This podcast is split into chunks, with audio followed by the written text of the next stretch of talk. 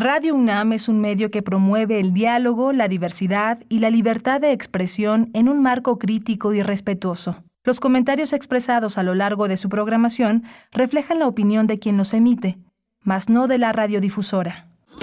Radio UNAM presenta Primer Movimiento, El Mundo desde la Universidad.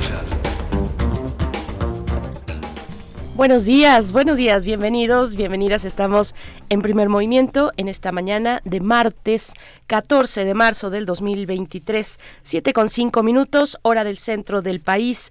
Les estamos saludando aquí en primer movimiento a través del 96.1 en la frecuencia modulada, el 860 de amplitud modulada y en www.radio.unam.mx. También en redes sociales donde se encuentra Tamara Quiroz atendiendo sus comentarios. Hoy, esta mañana, aquí en cabina, Rodrigo Aguilar en la producción ejecutiva, Violeta Berber en la asistencia de producción. Se encuentra el señor Jesús Silva en la operación técnica de la consola. Miguel Ángel Quemain aquí en la conducción. Buenos días, Miguel Ángel. Hola, Berenice. Buenos días, buenos días a todos nuestros radioescuchas.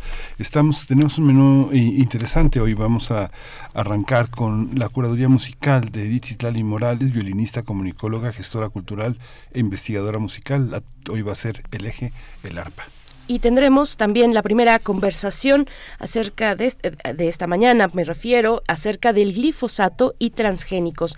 El glifosato y los transgénicos es el tema central del siguiente, de siguiente módulo del seminario Los grandes problemas socioambientales. Vamos a conversar con Malin Johnson, directora de Semillas de Vida. Yo creo que muchos de ustedes identifican la lucha muy importante, el trabajo fundamental eh, que ha realizado durante varios años Malin Johnson estará con nosotros, directora de Semillas de Vida, y también con el doctor Omar Arillano Aguilar, coordinador de la licenciatura en Ciencias de la Tierra por la Facultad de Ciencias de la UNAM y es especialista en el área de ecotoxicología y evaluación de riesgo ecológico. Muy interesante va a estar esta charla de inicio. Sí, vamos a continuar con las nuevas historias para un nuevo mundo que es traza Federico Navarrete, historiador, antropólogo, investigador, escritor, narrador del Instituto de Investigaciones Históricas de la UNAM. Eh, él también escribe fuera del ámbito académico muchísimas propuestas ensayísticas, narrativas eh, sobre la historia de los pueblos indígenas de América y el racismo en México. El tema de hoy es Haití, una nación fallida. Bien, pues tendremos en la nota nacional una conversación, es en realidad la nota del día, una conversación con Saúl Escobar Toledo, profesor de estudios históricos de Lina, presidente de la Junta de Gobierno Rafael Galván AC, para hablar de Alejandra Kolontain esta mm, pues figura de la Unión Soviética de inicios de la revolución bolchevique que realizó importantes cambios ubicada en el Comité de Salud eh, y cambios para la población y para las mujeres, mm, cuestiones pues que van desde prestaciones por maternidad, guarderías, el divorcio gratuito y rápido, la despenalización del aborto. Bueno, pues vamos a conversar, a tener un panorama, una mirada sobre este personaje importante a través de eh, Saúl Escobar Toledo. Es la propuesta que nos hace para esta mañana, ahora que todavía estamos pues haciendo esta revisión de mujeres que han tenido logros importantes y que de pronto se nos esconden un poco en el panorama de lo más eh, inmediato y de lo más visible Alejandra Colontay. Sí, una de las figuras del feminismo más interesantes, ¿no? Fue embajadora de México en los años 20, después de un embajador bastante antipático que tuvo la Unión Soviética aquí. Eh, vamos a tener también eh, justamente la petición de Rusia de a la ONU para investigar el ataque al gasoducto Nord Stream. Vamos a tratar el tema con el doctor Luca Ferrari. Él es doctor en Ciencias de la Tierra, se especializa en la temática energética y es investigador titular del Centro de Geociencias de la UNAM en Juriquilla. Y la poesía necesaria para iniciar la tercera hora en la voz y en la selección de Miguel Ángel Quemain y vamos a tener en la mesa del día la disminución de la inflación en febrero. Vamos a tratar el tema con Axel Eduardo González, él es maestro en economía por el Colegio de México y es investigador en México. ¿Cómo vamos? Y al cierre, una invitación para asistir al teatro y disfrutar de El despertar del zombie de Javier Malpica. Vamos a conversar con Esteban Castellanos, quien es actor, protagonista de esta obra El despertar del zombie, que es un monólogo que tendrá, bueno, se estará presentando en la capilla, en la capilla hasta el 19 de marzo, es decir, hasta este fin de semana. Pues no se lo pierdan esta invitación, si pueden acercarse a la capilla, el despertar del zombie, disfrutar mucho con la actuación de Esteban Castellanos, quien va a cerrar la emisión de esta mañana aquí en Primer Movimiento, arroba P en Twitter, Primer Movimiento en Facebook para que se pongan en contacto. Desde muy tempranito nos estaban preguntando por acá una referencia bibliográfica. Uy, tiene un montón que lo que la compartimos aquí. Emilio Vergara nos pregunta dónde puedo conseguir el libro de Guadalupe Valencia. Ella es em, coordinadora de este libro, compiladora también. Tiempo y espacio, miradas múltiples. Pues fíjate que yo es un libro que yo compré hace muchísimos años cuando se publicó y em, pero veo que lo puedes encontrar Emilio en Libros UNAM, libros.unam.mx, ahí ahí es el lugar para pues para eh, poder hacerte de un ejemplar de este libro voluminoso eh, y muy eh, no solamente físicamente sino en pues las propuestas distintas muy interesantes lecturas desde distintos ámbitos acerca del tiempo y el espacio bueno hasta la literatura por supuesto la psicología las ciencias. Es un libro muy interesante lo vas a disfrutar mucho. Y esa es la vía libros.unam.mx Miguel Ángel pues vamos vamos ya para ver mm, pues de qué de qué va la curaduría musical de esta mañana con Edith Citlali Morales. Curadores musicales de primer movimiento. Con el gusto de saludarte como siempre, darte la bienvenida cada martes, querida Edith Citlali Morales. Muy buenos días, muy buenos días. Bienvenida, emisaria musical. Eh, ¿Cómo te encuentras esta mañana? Hola, Bella Bere Bonita, muy buenos días, amigo Miguel Ángel, buen día también, los saludo con muchísimo gusto a ustedes y por supuesto a todas y todos nuestros queridos radioescuchas, muy buen día, qué rápido se pasó la semana, como bien dices, Bere, aquí como cada martes, y pues ya estoy aquí para contarles cómo está construida, cómo está confeccionada nuestra selección musical. El día de hoy tendremos a un instrumento como protagonista, es el arpa de concierto. Existen muchas variedades de este instrumento, ya que es uno de los más antiguos e incluso forma parte del folclore y de la cultura de muchos países. Como bien les digo, en esta ocasión escucharemos cinco obras para arpa de concierto. Es un instrumento, como lo conocemos en la actualidad, que tiene 47 cuerdas y 7 pedales en la parte de abajo. El mecanismo de estos pedales es el que permite tener los cambios de medios tonos, es decir, los sostenidos y los bemoles. Y para, para producir su sonido, pues se percuten las cuerdas con las yemas de los dedos. Su rango de notas es muy grande, ya les digo, 47 cuerdas, que equivalen a 6 octavas y media. Su sonido es bellísimo, yo creo que muchos de nosotros lo identificamos como algo cristalino, angelical o, mágico a veces, ¿no? Con estos pisandos que mm. los artistas producen. Vamos a escuchar, por ejemplo, un concierto barroco de George Frederick Händel, el primer movimiento del concierto en si bemol para arpa y orquesta. Esta obra pertenece a una colección de seis conciertos en donde los primeros cinco son para órgano y solo el último, el número seis, es para arpa. En lo personal considero que es una verdadera joya del repertorio de Händel. Espero que les guste también. Bueno, les platico que hoy en nuestro repertorio encontraremos, eh, nos encontraremos con dos obras mexicanas. Una de ellas es el concierto para arpa de Samuel Siman. Esta partitura fue escrita en 1994 y está dedicada a la maestra Mercedes Gómez. Si nos estás escuchando, Meche, te mm. mandamos un saludo muy, muy cariñoso. Escucharemos el tercer movimiento llamado rítmico y será la interpretación del también muy querido maestro Baltasar Juárez, quien al lado de la Orquesta de Cámara de Bellas Artes y bajo la batuta del maestro José Luis Castillo, hicieron la grabación de este hermoso concierto hace, hace no muchos años, hace algunos años. Lo van a disfrutar, ya verán. Después tendremos de Joaquín Rodrigo, del español Joaquín Rodrigo, el primer movimiento estudiantina de su concierto Serenata para arpa y orquesta. Esta obra fue escrita en 1952 y está dedicada a un importante artista español, Nicanor Zabaleta, y es precisamente la interpretación de él la que vamos a escuchar. Hacia el final del programa escucharemos un fragmento del concierto para arpa de Alberto Ginastera. Y curiosamente, también este concierto es tocado por primera vez por Nicanor Zabaleta unos añitos antes de que Rodrigo estuviera su concierto Serenata. En las propias palabras de su maestera, él decía que el arpa tiene características intrínsecas que presentan problemas difíciles de resolver para el compositor moderno y que su trabajo creativo mientras componía este concierto fue lento y doloroso, pues él deseaba producir un concierto súper virtuoso como otros dos conciertos, el de violín y el de piano.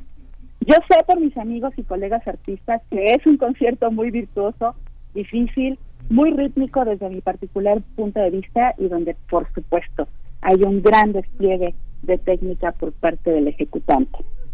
Y bueno, para comenzar esta mañana tengo la obra de otro mexicano, del queridísimo maestro Gerardo Tamés.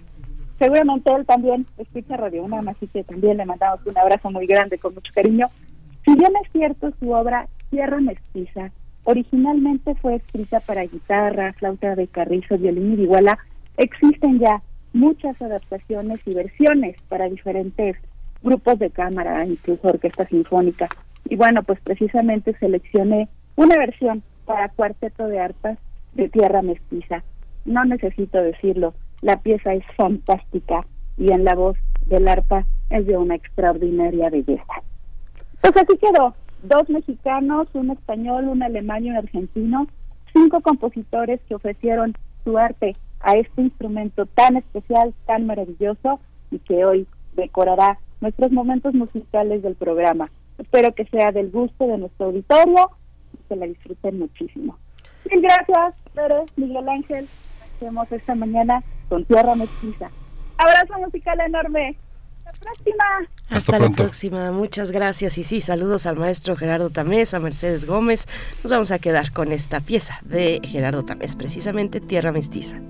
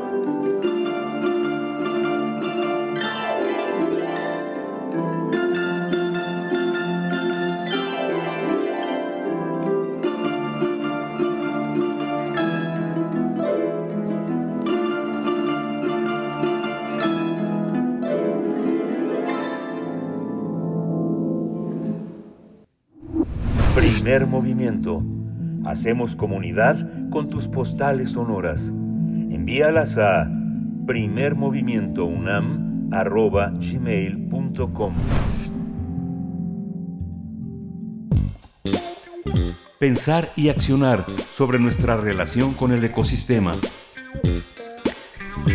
La Coordinación Universitaria para la Sustentabilidad de la UNAM organiza la sesión que se titula Glifosato y transgénicos, un peligro para la salud y la biodiversidad, que forma parte del seminario Los grandes problemas socioambientales. En esta sesión se contará con la participación de diversos especialistas pertenecientes al ámbito universitario, así como del campo de la agricultura, algunos de ellos Cristina Barros, Felipe Lozano, Fernando Bejarano y Omar Arellano. El público interesado va a poder conocer los efectos que provocan los glifosatos y los transgénicos.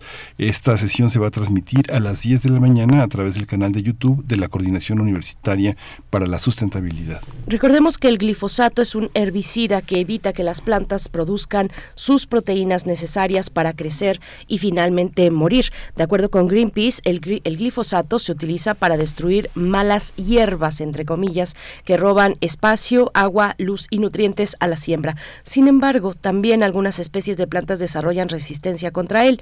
Esta situación provoca que las malezas se hagan más fuertes y los agricultores incrementen su uso para eliminarlas, lo que genera fuertes daños a la vida silvestre. En el caso de la agricultura, el uso de transgénicos puede provocar un aumento de la resistencia de los antibióticos y a la posibilidad de que se produzcan nuevas toxinas que pueden provocar nuevas alergias en los consumidores. Tendremos una conversación sobre el glifosato, los transgénicos y la evidencia sobre los peligros para la salud y la biodiversidad. Este día nos acompañan dos invitados. Con mucho gusto presento a Malin Johnson, directora de Semillas de Vida. Malin Johnson, buenos días. Bienvenida a Primer Movimiento. Qué gusto encontrarnos en este espacio. ¿Cómo estás? Muy buenos días y muchísimas gracias por tenerme ahí en este espacio y pues gracias a ustedes por la invitación. Muchas gracias. Malín, este, presento al doctor Omar Arellano Aguilar. Él es eh, coordinador de la licenciatura en Ciencias de la Tierra en la Facultad de Ciencias de la UNAM. Es especialista en el área de ecotoxicología y evaluación de riesgo ecológico. Doctor Arellano, bienvenido. Buenos días. Buenos días, ¿qué tal? ¿Cómo están todos? Eh, bueno, un, paréntesis, ya no soy coordinador de la licenciatura. ¿Ya no? Este, Uy, qué pérdida.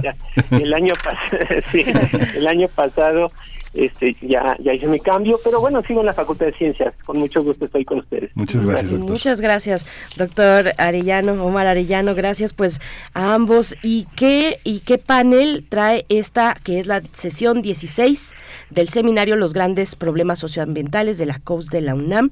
Eh, qué, qué interesante viene y qué potencia en los perfiles, doctor Omar Arellano, voy a empezar contigo. Eh, a ti te corresponde la moderación de una mesa como esta donde estará eh, Malin Johnson el día de mañana a las 10 de la mañana a través del canal de YouTube de la COUS de la UNAM y también en las distintas redes sociales de la COUS de la UNAM. Bueno, ¿qué, qué panel? Eh, también Cristina Barros estará presente. Bueno, ya hemos nombrado algunos de los integrantes, de los participantes. Cuéntanos, por favor, cómo fue ideada, pensada, planeada esta sesión 16 del seminario.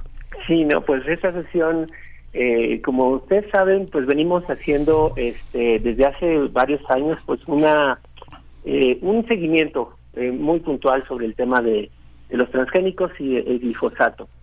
Este y, bueno, este este seminario lo motiva una ola de desinformación que en los últimos las últimas semanas, los últimos meses ha empezado a ocurrir en los medios públicos eh, particularmente este, desde, desde los sectores, eh, pues obviamente agroindustriales, como la Asociación Nacional de Agroindustria, eh, recientemente la Coparmex también comentó algo, pero también los senadores de Estados Unidos que, que, este, que objetan el decreto que México este, estableció para la prohibición de, del maíz transgénico y del glifosato.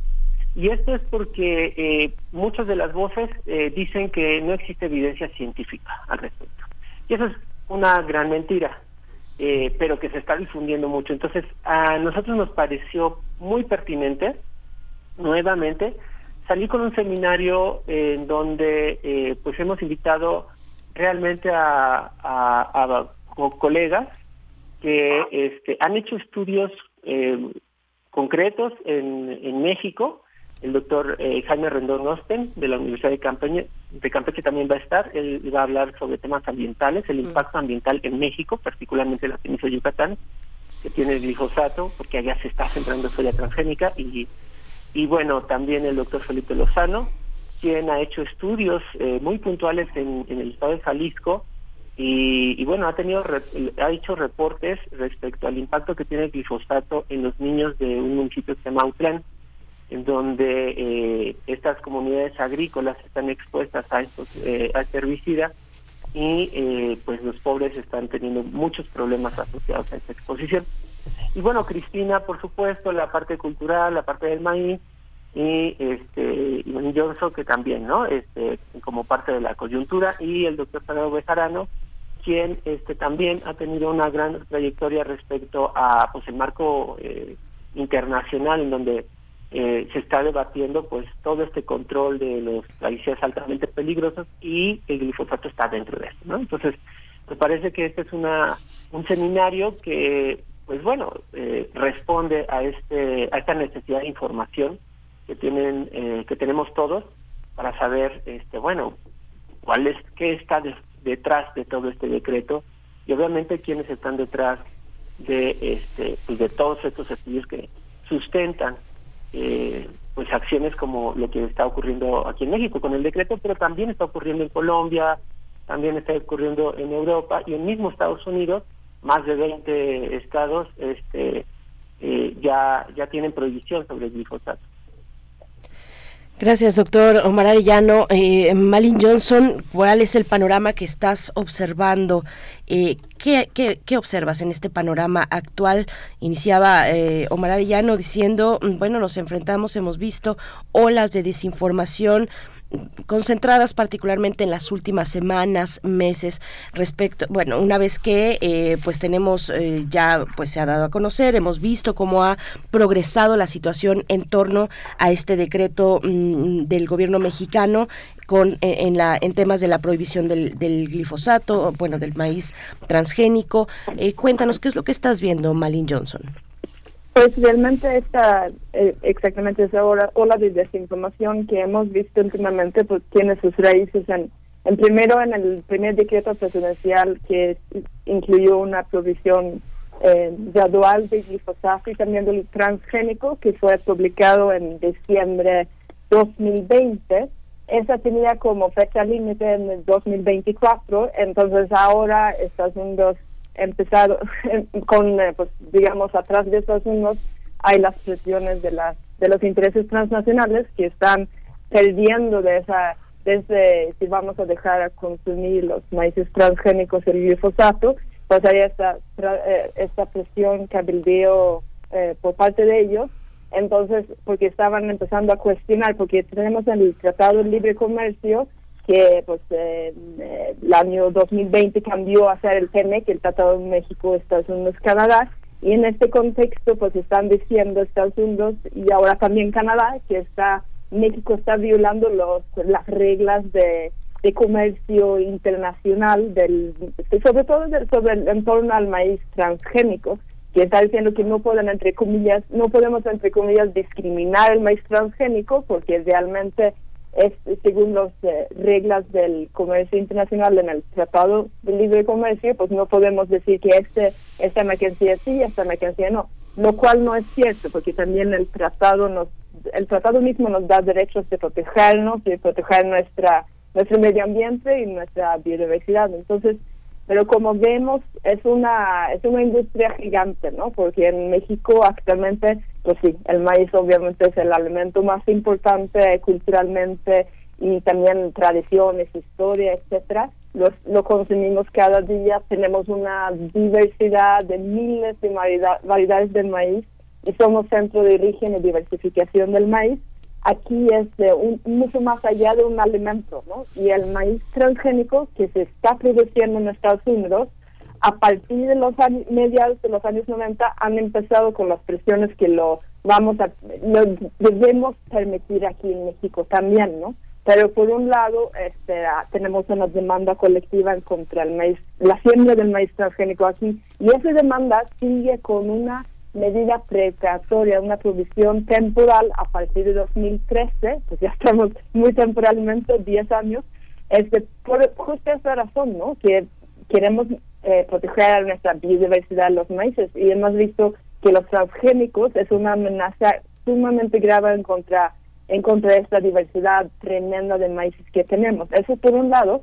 pero lo que estamos viendo ahora es que estamos importando una tercera parte de todo el maíz que consumimos en México viene de este es maíz transgénico que viene de Estados Unidos y lo que se ha visto es que nuestra nuestros maíces nativos se mezclan con esos maíces aunque no se puede sembrar legalmente el maíz transgénico en México. A partir de 2001 en Oaxaca fue la primera vez que se encontró estas razas nativas contaminadas por esos eh, entonces estamos hablando de que hay muchísimas eh, ganancias atrás de esa producción de los maíces transgénicos porque son muy poquitas las empresas transnacionales que son los dueños de las semillas, también controlan el comercio de, esos, de estos maíces. Entonces, ahora cuando México está diciendo que queremos pues decidir lo que vamos a comer porque no queremos dañar la salud a la población mexicana, también queremos proteger nuestra biodiversidad, pues están amenazados por el otro lado, el otro lado de la frontera y ahora nos van a traer a mesas técnicas de discusión en, en el contexto del eh, Tratado de Libre Comercio para pues, presionar y que así se siga permitiendo eh, la importación de esos maíces transgénicos. Por eso se ha visto esa ola de desinformación diciendo que esos transgénicos eh, son imprescindibles para nuestra, pues como lo llaman, la seguridad alimentaria, ¿no? Pero necesitamos preguntarnos qué tipo de maíces, porque es un maíz transgénico desarrollado, sobre todo para el forraje y también para la industria de alimentos, no es para el consumo humano. Entonces, realmente necesitamos saber, necesitamos conocer cuáles son los riesgos que hay en torno al glifosato por un lado, porque va a la mano con el maíz transgénico, pero también directamente con el maíz transgénico. Entonces estamos en una en una situación, pues actualmente o ahora mismo, cuando todos están hablando del tema de nuevo, aunque llevamos este, años en esta lucha, ahora es un tema sumamente actual. Entonces, ese seminario aquí vamos a conocer más al fondo los riesgos que conlleva el glifosato y también el maíz transgénico.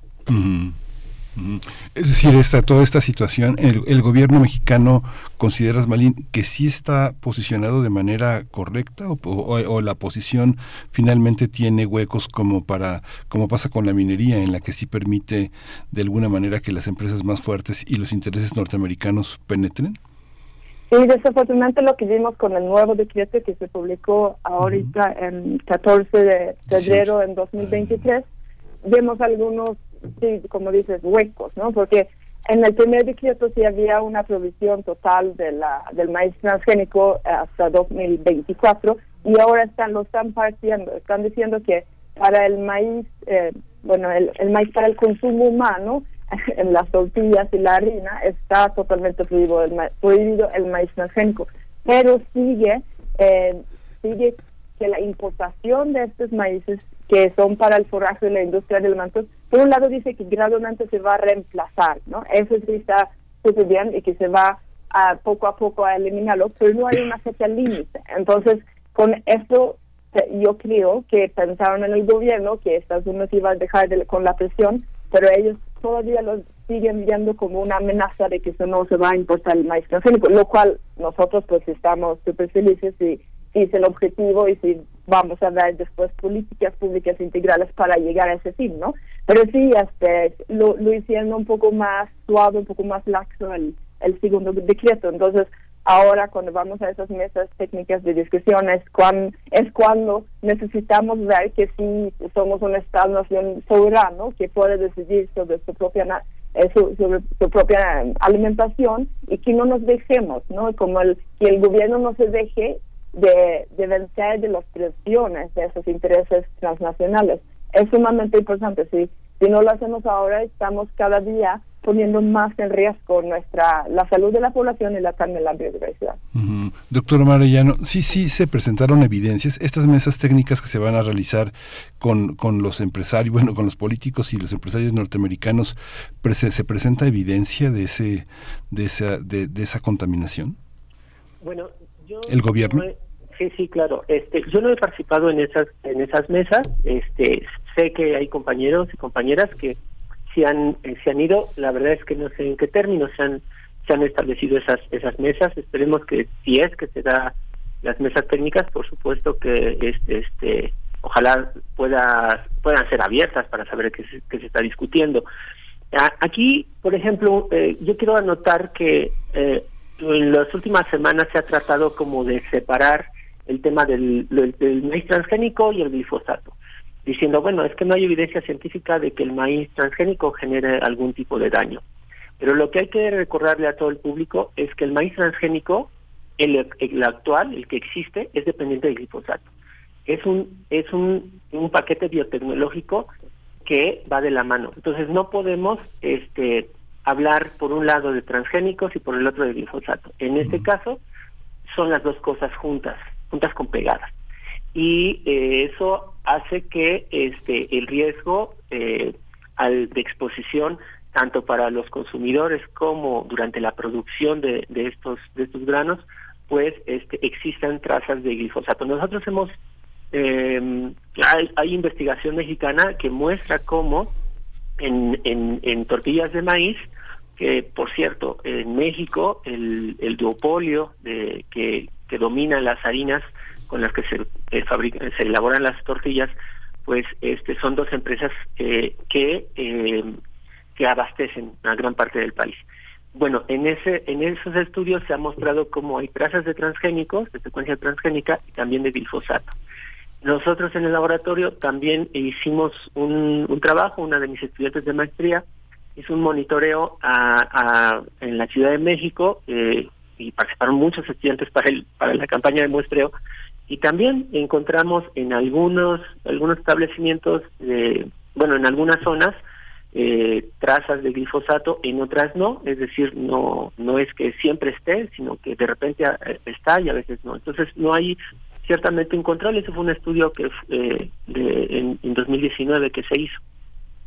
Bueno eh, lo que consideramos importante es así como una parte de la discusión hemos aportado información respecto a los riesgos ambientales uh, y de salud por el consumo de transgénicos y de, y de, y de este herbicida, esperamos que las otras partes nos presenten evidencia de lo, de lo contrario, que hasta la fecha no hay ningún estudio que nos demuestre que eh, esos, esos alimentos no producen un daño, inclusive al, al, al, ganado, ¿no? Porque no hay, tampoco hay que decir, ah, bueno, como nosotros no lo consumimos, que lo consume el ganado. Pues, la verdad es que hay una serie de, de, efectos que también hay que estudiarlos, porque finalmente es, es eh, pues de ellos eh, también obtenemos esta alimentación.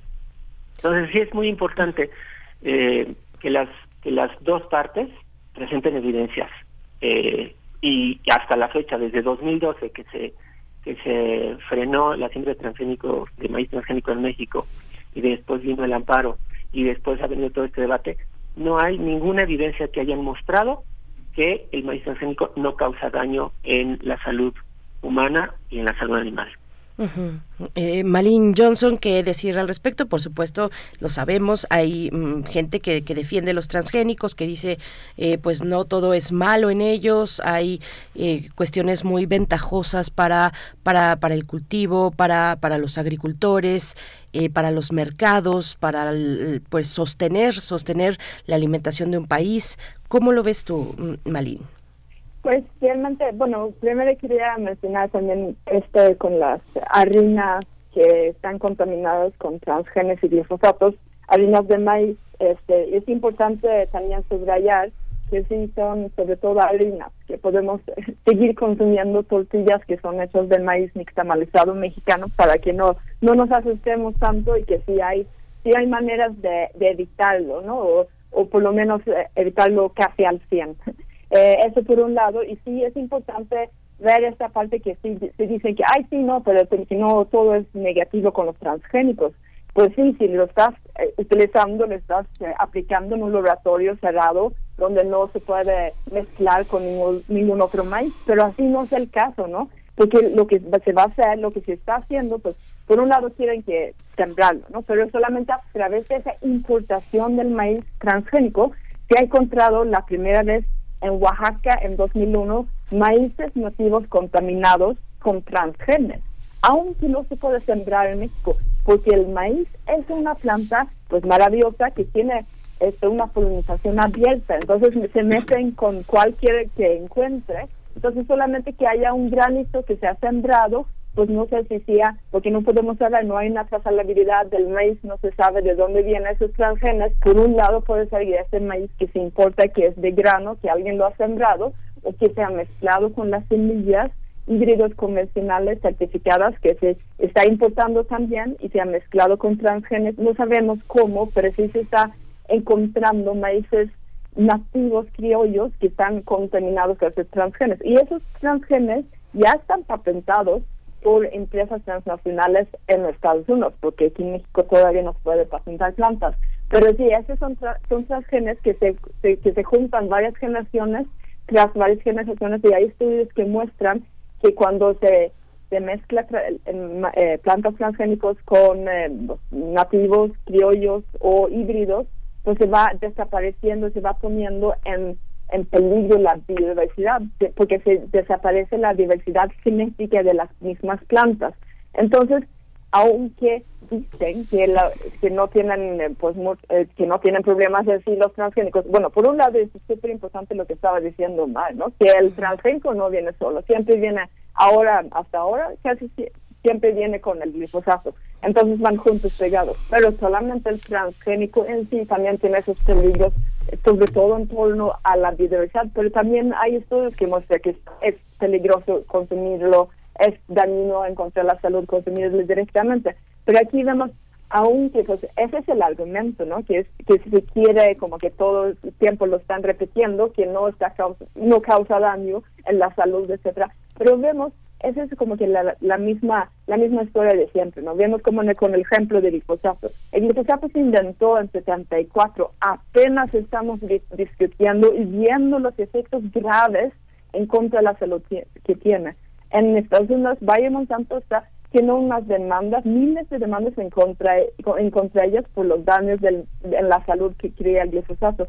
Aquí hay una, hay una, hay un, hay un error fundamental en el sistema, porque estamos viendo, queremos, lo implementan y después de 50 años estamos viendo las las, los, las consecuencias. Lo que se necesita utilizar más bien es el principio precautorio, que si hay el riesgo, que hay daños irreversibles y graves para la salud del medio ambiente, se necesita, pues, eso como estaba diciendo Omar, ellos necesitan comprobar que no daña la salud, que no daña la biodiversidad. No es el contrario, es el invento de, de algunas empresas, son los que, están ganando en esos productos, entonces ellos deben demostrar que no hay daños antes que lo utilizamos, antes que lo aplicamos y que lo importamos en México, porque si no, vamos a largo plazo a ir perdiendo esa biodiversidad y vemos los daños en la salud que causa este sistema alimentario dominante que, que tenemos actualmente, ¿no? Estamos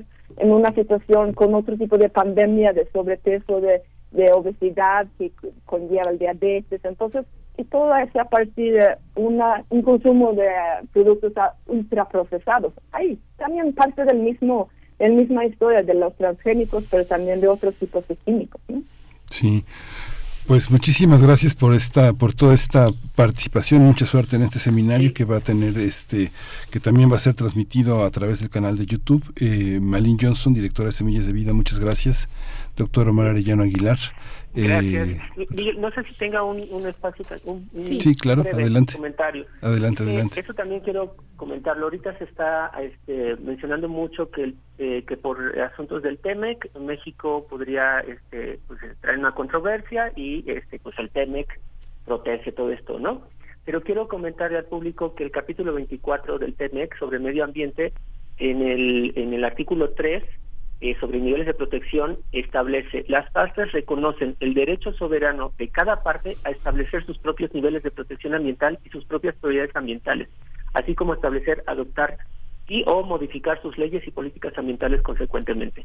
¿Esto qué quiere decir? El mismo TEMEC también vela por la soberanía de cada país de establecer sus niveles de protección. Y en este caso, México en su acción soberana está elevando su nivel de protección al medio ambiente y a la salud, evitando eh, precisamente el que el maíz transgénico eh, ingrese a nuestro país y que ponga en riesgo las variedades nativas, pero al mismo tiempo el glifosato, que no es para nada este, un herbicida inocuo, al contrario, es un herbicida que está este, asociado a la em, pérdida de la fertilidad en los suelos. Y, este, y, y, obviamente el impacto a los polinizadores. Nada más quería como apuntalar eso. Muchas gracias por la invitación y los esperamos mañana. Muchísimas gracias. Hasta pronto, doctor Omar Arellano. Hasta luego.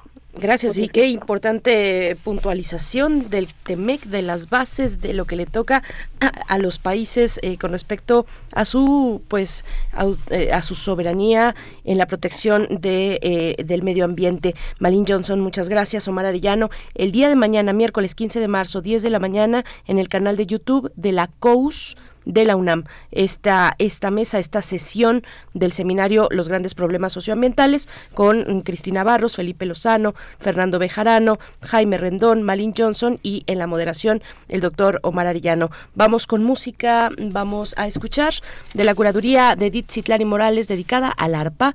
Esto, eh, que es una composición de Handel, es el concierto para arpa en si bemol mayor.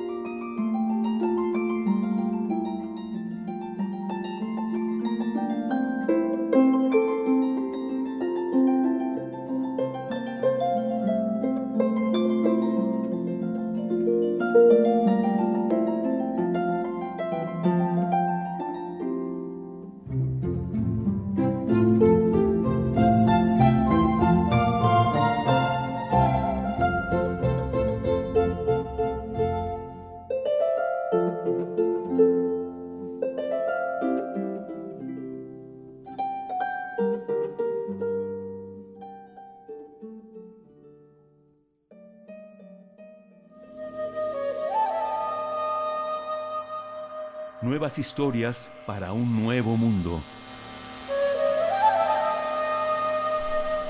Haití, una nación fallida, es la propuesta, la pregunta que lanza Federico Navarrete, quien ya nos acompaña aquí en Primer Movimiento esta mañana de martes. Él es historiador, antropólogo, investigador del Instituto de Investigaciones Históricas de la UNAM y nos acompaña cada 15 días en este espacio. Federico Navarrete, siempre con mucho gusto de saludarte. ¿Cómo estás? Buenos días. Hola, buenas tardes, Berenice. Buenas tardes, Miguel Ángel. Hola, Federico. Buenas tardes aquí en Inglaterra. Buenos días allá en México. Buenas tardes para ti, Federico. Y bueno, con este tema no tan afortunado, cuéntanos. Pues sí, realmente, pues es un tema realmente desafortunado y creo que todas y todos hemos escuchado noticias sobre Haití que suelen ser noticias terribles, ¿no? Eh, se habla de hambre, se ha habido catástrofes naturales como el terremoto de 2010 ha habido epidemias de cólera, de hecho, pues la primera gran epidemia de cólera de las últimas décadas se inició en Haití justamente hace unos 20 años. Y pues siempre, por otro lado, todas y todos sabemos que miles de personas abandonan ese país isleño eh, para buscar un mejor destino en otros países de América. hay una fuerte comunidad haitiana en Estados Unidos desde hace ya décadas y pues en los últimos décadas ha crecido también, en los últimos 20 años, ha crecido muchísimo la presencia de haitianas y haitianos en Chile, por ejemplo, en, y en el propio México, ¿no? Muchas, de, muchas y muchos de ellos vienen a, a nuestro país para tratar de cruzar Estados Unidos, pero pues justamente con las con el cierre de la frontera norteamericana y las medidas represivas, muchas y muchos se han quedado a vivir en nuestro país. hay, por ejemplo, según he escuchado, no, no, no, no los he visitado, pero sé que hay una comunidad grande de personas haitianas en Iztapalapa, este, que se han instalado en la Ciudad de México, y el, este, y también en el norte del país, en Tijuana, en las ciudades fronterizas, y también en la frontera sur, ¿no? Entonces, pues, cuando vemos esas noticias que nos hablan de catástrofes naturales, de hambrunas, y cuando vemos a las decenas de miles de refugiadas y refugiados por todo nuestro continente, pues es fácil pensar que Haití es una nación fallida, que es pues el ejemplo más fuerte en nuestro continente de eso que, que, sea, que se llama estados fallidos, es decir, países que no logran organizarse bien, que no logran tener un gobierno funcional que satisfaga las necesidades de su población y que por lo tanto pues se convierten en espacios de gran inestabilidad y de expulsión de migrantes a otras regiones. Y pues también eh, pues es frecuente que, que esta idea de que Haití es un estado fallido eh, se vincule con el hecho de que ha sido históricamente el único estado-nación de América que no ha sido gobernado por élites de origen europeo, criollas, llámense criollas o mestizas o abiertamente blancas, sino que ha sido gobernado desde, desde su independencia hace ya en 1804 como por personas de origen africano. Y entonces, pues, es frecuente que, que se, que las dos, eh, que estas dos informaciones se vinculen y se diga que, pues, que es una nación fallida precisamente porque es una nación gobernada por personas de origen africano o, como se suele decir, por negros. Y sin embargo, esto, desde luego, esta asociación es falsa, pero, pues, eh, tiene éxito porque confirma pues una, un prejuicio que solemos tener, ¿no? Un prejuicio racista que solemos tener contra las personas de origen africano y también pues eh, una visión muy simplista que solemos tener, por ejemplo, de África como un continente lleno de naciones fallidas donde tampoco las cosas funcionan. Entonces pareciera que, que Haití es una pues una como es una nación más africana que americana según esta visión racista y pues es frecuente que, que se contraste el, el fracaso de Haití con el relativo éxito de su vecina de isla, Haití comparte la isla de, de, Santo, Domingo con la República Dominicana, que es la, la otra mitad de la, de la isla, y que pues es una nación relativamente próspera que ha, que ha crecido mucho en las últimas décadas gracias al turismo y al desarrollo de una industria maquiladora. Y entonces pues se suele hacer el contraste entre Dominicana, República Dominicana, que se considera una nación latinoamericana gobernada por élites hispanohablantes, que es un éxito, y Haití, que es un fracaso. Y eso parece confirmar la este esta visión de Haití. Y sin embargo, eh, pues el hecho es que que las cosas pues nunca son tan sencillas, ¿no? Que, que este juicio contra Haití tiene mucho racista y sobre todo no toma en cuenta por qué Haití ha tenido tantas dificultades históricamente. Eh, en 1890 y 1792, cuando se inició la revuelta de las personas esclavizadas en la colonia francesa de Saint-Domingue, eh, eh, pues fue, fue reprimida violentamente y durante 10 años que duró esta revuelta, pues no se le permitió pues, triunfar y Francia trató en varias ocasiones y sobre todo tuvo una gran campaña militar a partir de, de 1800, que trató de retomar la isla y pues inclusive pues, se planteó como veíamos este, en, hace dos semanas, planteó la, la idea de masacrar a toda la población de Haití, eliminarlos a todos e importar nuevos esclavos que sí fueran obedientes. Eso nos habla de, del odio y de la inquina que generaba esta rebelión de personas esclavizadas en Haití. Y sin embargo, aún contra esas violencias, Haití logró independizarse y fundar una república. Pero esa república haitiana no fue reconocida por ningún otro de los países de la época. Eh, su antiguo imperio Francia no la reconoció, desde luego, y tampoco la reconoció Estados Unidos, que era nación independiente ya, porque justamente pues se oponía a la idea de que hubiera una una república gobernada por personas de origen africano. No hay que olvidar que en ese entonces Estados Unidos pues tenía varios millones de africanos esclavizados en su propio territorio y pues el mayor miedo para los norteamericanos independientes era que esos esclavos se rebelaran e hicieran un nuevo Haití. Luego cuando las, cuando vino la independencia de las naciones americanas, Haití, que era una nación libre, ayudó muchísimo a los independentistas. Simón Bolívar y varios de los líderes independentistas de América del Sur se asilaron en Haití y recibieron ahí protección contra el imperio español y luego armas y apoyo para que continuaran sus revoluciones de independencia. Y sin embargo, cuando estas naciones americanas ganaron su independencia, tampoco reconocieron a Haití como un igual, y cuando Haití le solicitó ayuda contra la agresión francesa, les dijeron, respondieron los colombianos que habían recibido muchísima ayuda de Haití, que no le debían nada a Haití y que no la reconocían como una república independiente. Entonces, desde un principio, Haití fue aislada de la comunidad de las naciones porque era considerada una aberración. La idea de que hubiera personas de origen africano en el poder era inaceptable para las élites de origen europeo que gobernaban el resto de los países de América y pues desde luego de Europa. Entonces, este, eh, a, principios del siglo XIX, Haití eh, fue, fue nuevamente atacado por Francia, en 1824 fue nuevamente atacado por Francia, y esta vez Francia le exigió reparaciones por la propiedad que los haitianos le habían robado a los franceses. Esa propiedad eran los esclavos. O sea, básicamente Francia ah, invadió Haití para exigir que Haití pagara reparaciones, indemnizara a los dueños que habían perdido a los esclavos que se habían liberado a sí mismos. Y le impuso a Haití una deuda de varios millones de francos de oro ahora, que según cálculos financieros es equivalente a 21 mil millones de dólares actuales. Esta deuda la tuvo que pagar Haití durante todo el siglo XIX y arruinó económicamente al Estado haitiano, lo obligó a endeudarse, a pagar intereses y pues lo metió en crisis económicas no muy diferentes a las que han sido las crisis de la deuda en América Latina en los últimos 40 o 50 años, ¿no? Todos recordamos esas crisis, desde luego. Y después, ya en el siglo XX, después de que Haití salió de ese ataque francés, eh, la, ha sido invadido repetidas veces por Estados Unidos y ha sido sometido a todo tipo de sanciones económicas, ha sido sometido a todo tipo de invasiones, ha sido sometido a golpes de Estado. El último ejemplo de un golpe de Estado financiado por Estados Unidos y por Francia fue contra el presidente electo democráticamente, Jean-Bertrand Aristide, que fue electo en 1991 y derrocado en, 2000, en 1994, y volvió a ser electo en 2001 y derrocado en 2004.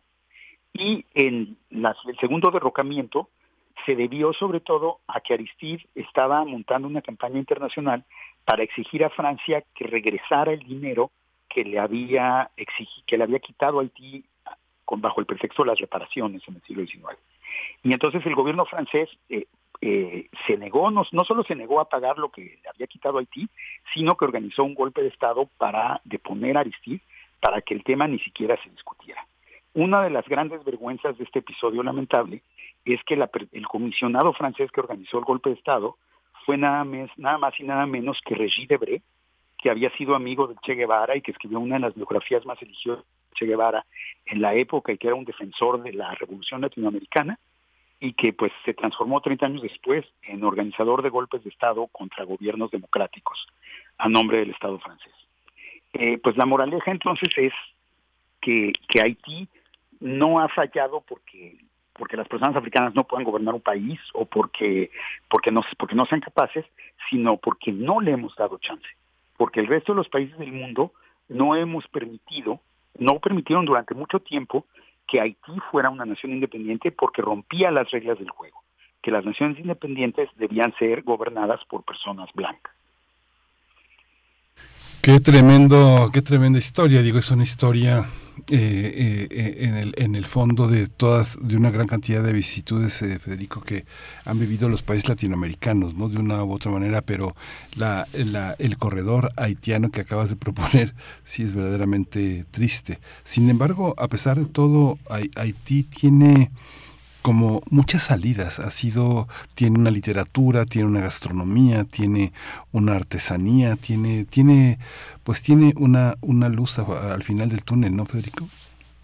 Sí, desde luego, pues este, eh, la historia de Haití en efecto, como tú dices, Miguel Ángel, se parece mucho a la de América Latina y es un contraste muy interesante para pensar, ¿no? Porque nuestra historia debe ser vista a la luz de Haití y viceversa, pues digo, es parte de Latinoamérica después de todo, entonces sí es un punto muy importante y pues sí, la, la, la influencia cultural de Haití en todo el mundo es muy fuerte, ¿no? La, inclusive la religión afroamericana de Haití, el, llamado vudú, pues es una de las tradiciones religiosas más vitales de nuestro continente Y pues sí, o sea, digamos que el Haití siempre fascina, pero a la vez horroriza, pero a la vez siempre nos negamos a comprenderlo, ¿no? Y creo que eso es lo que tenemos que empezar a entender, porque es una pieza clave de la historia de nuestro continente. Pues muchísimas gracias, Federico Navarrete. Eh, nos escuchamos en 15 días. Disfruta tu, tu Londres. Claro que sí. Un gusto y nos oímos en 15 días. Un abrazo. Hasta pronto, buena tarde para ti, Federico Navarrete. Nosotros vamos directamente al corte 8 de la mañana, volvemos en un momento. Síguenos en redes sociales. Encuéntranos en Facebook como Primer Movimiento y en Twitter como arroba PMovimiento. Hagamos comunidad.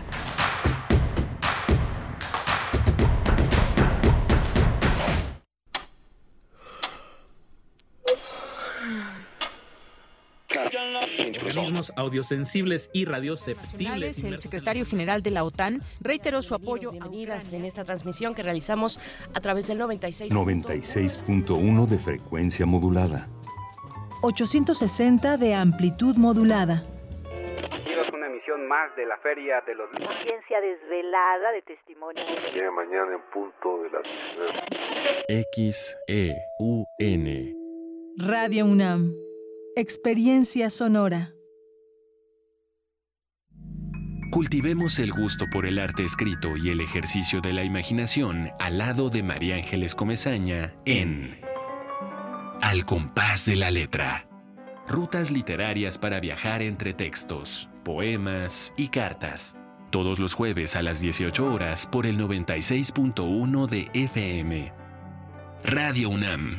Experiencia sonora.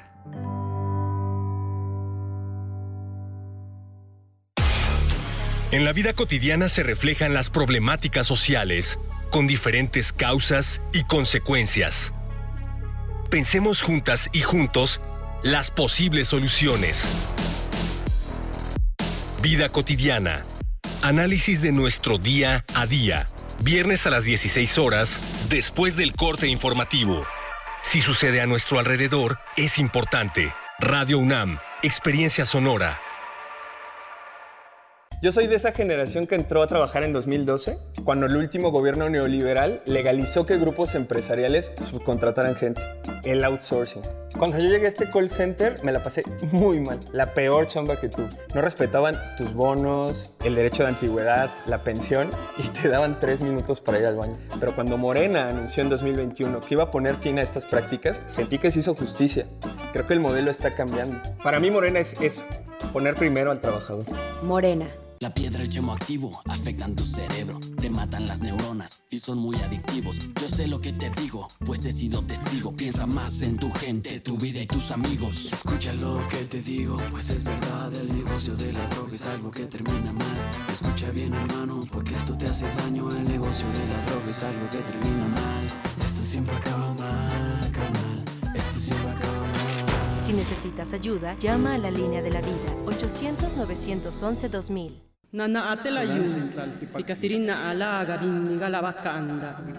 Deja que las voces pluriculturales invadan tus oídos. Calme Cali. Séptima temporada. Todos los jueves a las 10 horas por el 96.1 de FM. Retransmisión domingos 15:30 horas. Calme Cali. Una coproducción del Programa Universitario de Estudios de la Diversidad Cultural e Interculturalidad de la UNAM y Radio UNAM. Experiencia sonora. Lo social, lo político, lo económico, lo cultural son fenómenos que nos competen a todas y a todos. Nada debe sernos impuesto, porque tenemos una voz, una opinión, tenemos derecho a debate. Analiza lo que sucede en la sociedad en compañía de universitarios, juristas, especialistas y activistas. Con Diego Guerrero, los martes a las 16 horas por Radio UNAM. Experiencia sonora.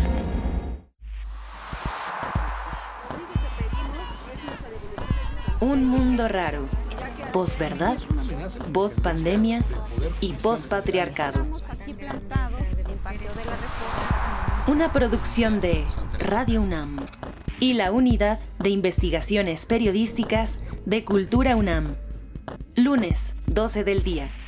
96.1 FM. Experiencia sonora. Encuentra la música de primer movimiento día a día en el Spotify de Radio UNAM y agréganos a tus favoritos.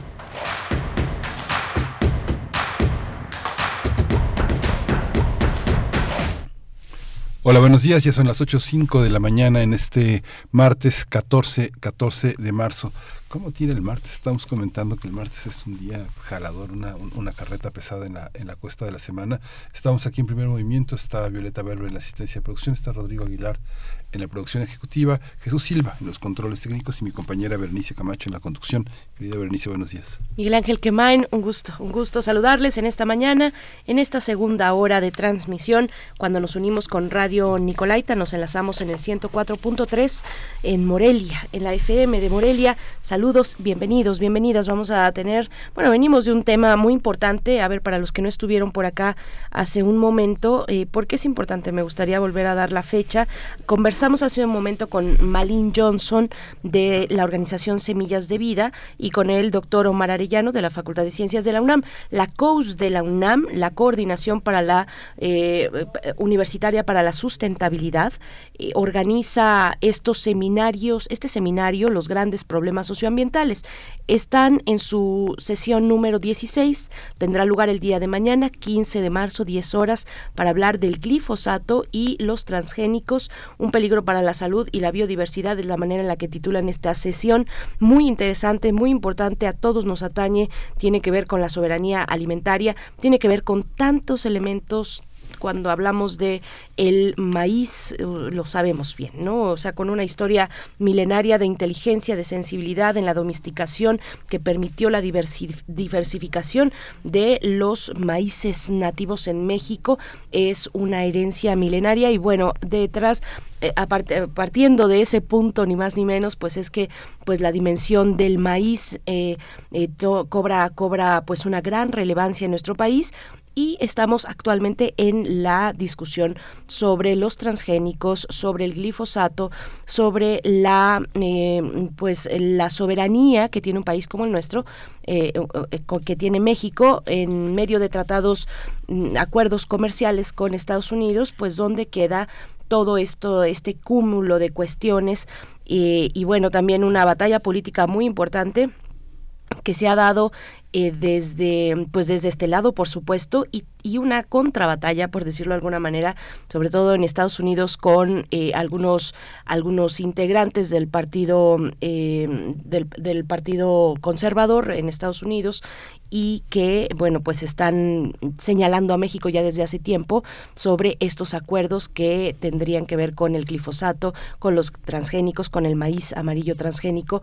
Pues bueno, en eso estamos y Estados Unidos está en este en este punto también de una pues una eh, antesala electoral con todos estos estas presiones eh, que se dan también en ese contexto. Así es que bueno, tenemos varios comentarios. Marjorie González Vivanco dice, wow, ya les cayeron los publicistas de Monsanto en Twitter y pregunta si hay evidencia de los daños, pero el gobierno sí presentó esa evidencia, es lo que pregunta Marjorie mm, González Vivanco, una eh, científica también de esta universidad, divulgadora de la ciencia, periodista de la ciencia. Margeven dice, en un recién viaje Atlas, reciente viaje a Tlaxcala, visité un tinacal que por cierto tiene un excelente pulque. Preguntamos cómo tenía así sus magueyes y mencionó que usaban glifosato porque en su experiencia otros herbicidas no funcionaban igual. ¿Falta más información de otros herbicidas? Pues sí, definitivamente falta más información. Gracias, Margeven, por compartirnos este comentario, como hay muchos seguramente. Y Rosario Durán dice, ¿se imaginan contaminar, tanto el maíz? Al maíz que afecte la gastronomía es un crimen y nos pone ahí pues un huitlacoche que está este pues en flor prácticamente y y bueno, en flores son decir, ¿verdad? Es un hongo, pero, pero eh, pues que se ve que, que, va a terminar en unas deliciosas quesadillas. Gracias, Rosario Durán. Bueno, pues ahí estos temas, Miguel Ángel, y la, los comentarios de la audiencia. Sí, es muy interesante la participación que tienen eh, muchos, muchos ciudadanos y quienes participan en radio sobre el tema del glifosato, porque es eh, un enorme compromiso con el maíz, que con esta idea que desde hace muchas, varias décadas está tan clara que sin país, eh, sin maíz no hay país y que hace que tengamos una, una, una defensa. Es a veces muy lamentable ver cómo algunas eh, tortillerías son alientan esta esta esta esta práctica y no les queda otra muchas muchas muchas de las máquinas que están están calibradas para eh, para ese para ese tipo de masa para su densidad y para su preparación y bueno no admiten no admiten las otras las otras masas ¿no? sí Sí, Miguel Ángel. En, pues sí, hace falta difusión, ¿no? Lo que nos están comentando acá en redes sociales sobre otros métodos que sí se han estudiado, por ejemplo, en, en Chapingo, Chapingo, eh, en la Universidad eh, de, Chapingo, que se han acercado a distintos eh, productores, bueno, agrícolas y han encontrado pues esos hilos que hay que seguir jalando porque están son digamos mm, formas ecológicas pero que están muy en el en el contexto de lo local, que no se han extendido a otros a otros espacios, vaya a un eh, ambiente o en un plano pues nacional. Eh, bueno, pues en eso estamos y vamos a tener en unos momentos más la participación de Saúl Escobar Toledo, profesor de estudios históricos de Lina, que nos hablará de ah, Alejandra Colontay. Vamos a conversar sobre esta figura, esta mujer y bueno, sus ideas y su trabajo también activo respecto a la familia, al trabajo y a las mujeres. Vamos. Nota Nacional. Alejandra Colontay es una de las militantes y pensadoras revolucionarias más destacadas del siglo XX. Desde joven se unió a la causa revolucionaria y al Partido Obrero Socialdemócrata en Rusia. Nació en San Petersburgo el 31 de marzo de 1872 en el seno de una familia de ricos terratenientes, lo que permitió educarse, le permitió educarse con un instructor particular en una nación donde solo una de cada, de cada 300 mujeres tenía acceso a la educación media. Alejandra se involucró en el proceso revolucionario, escribiendo artículos y organizando a las mujeres trabajadoras. Esto provocó que la corriente menchevique, que se ponía en la política de organización independiente de las trabajadoras, arremetiera en su contra y la exiliara. Aún así, siguió participando a favor de la causa femenina y fue una destacada participante en la primera Conferencia Internacional de Mujeres Socialistas. Diez años después, tras desatarse la revolución, regresó a su patria y fue elegida para formar parte del comité ejecutivo del Soviet em, de Petrogrado.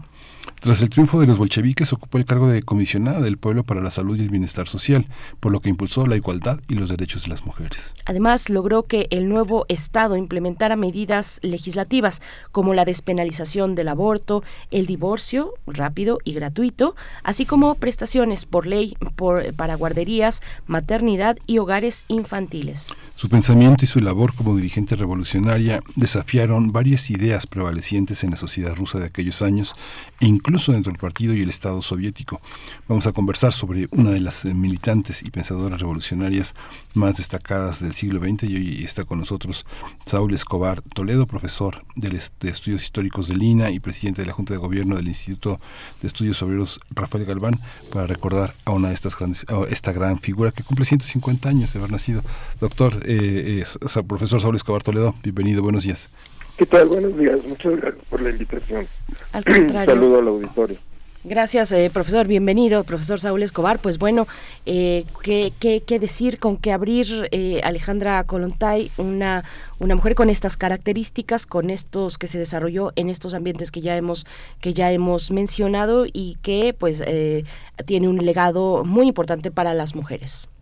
Sí, yo creo que la aportación intelectual de Alejandra Colontay es muy importante para el feminismo actual, aunque desde luego muchas ideas han cambiado, muchas ideas eh, se han transformado, pero yo creo que es un antecedente muy importante porque Alejandra pues hablaba con mucha claridad sobre los problemas de las mujeres, eh, particularmente el asunto de ser dependientes de los hombres eh, y cargar con todo el peso de la educación de los hijos, la alimentación de la familia, los quehaceres del hogar, eh, y ella planteaba con mucha claridad pues que eh, era una carga de la que debería liberarse para participar de lleno no solo en la vida laboral, sino también fuera de su casa, sino también eh, participar eh, en la vida social, sobre todo en los sindicatos, que ella veía como, digamos, el instrumento más importante de lucha de los trabajadores. Eh, y también el otro aspecto que siempre le causó problemas es abogar por una sexualidad libre.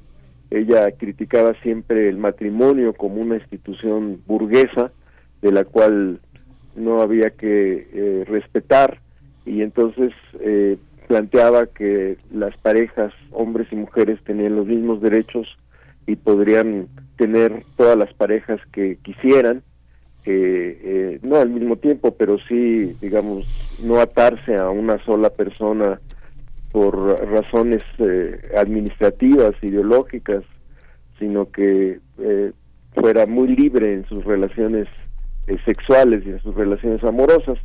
Y esto le causó pues mucha incomprensión en ese momento no solo por muchos sectores de la sociedad sino también por algunos dirigentes del partido eh, socialdemócrata obrero ruso que era eh, el partido que hizo la revolución de 1917 eh, y logró sin embargo conquistar muchos derechos mientras ella fue miembro del gobierno de, eh, revolucionario que tomó el poder después de la revolución, pero no duró mucho tiempo en ese cargo eh, y por razones políticas y de discrepancias internas fue eh, encargada en, el servicio exterior, fue incluso embajadora en México y esto hizo que su influencia en el partido y en la sociedad y en la transformación de de la entonces ya Unión Soviética pues fuera menor,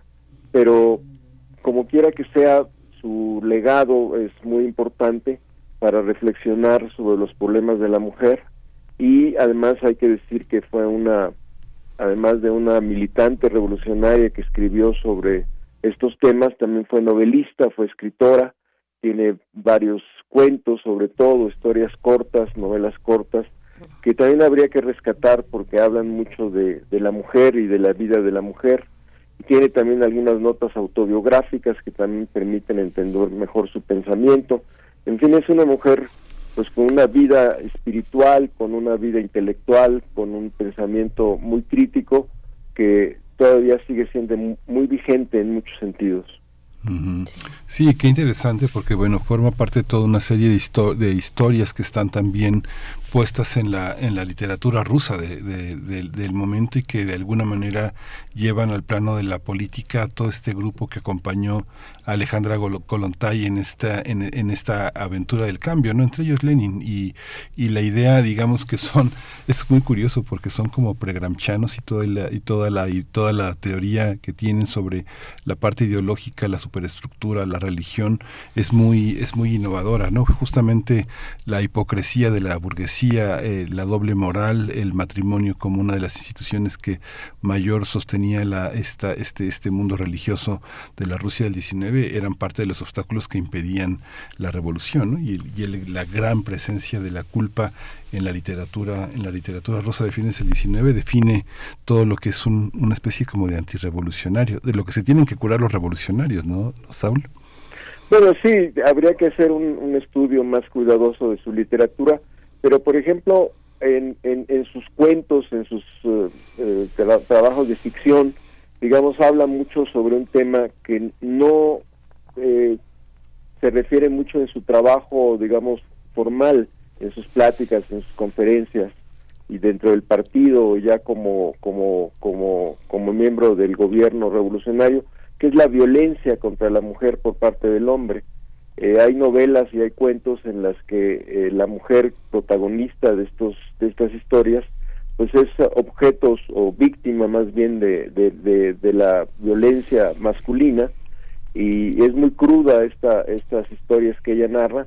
Y sin embargo este asunto no lo saca mucho en, eh, en, en sus conferencias en sus escritos políticos eh, lo que quiere decir que todavía, digamos, tenía ciertos prejuicios o ciertos, más que prejuicios, ciertos temores de ser malentendida y de pensar que si sacaba quizás estos temas se entendería como una eh, ataque o como una posición anti-masculina.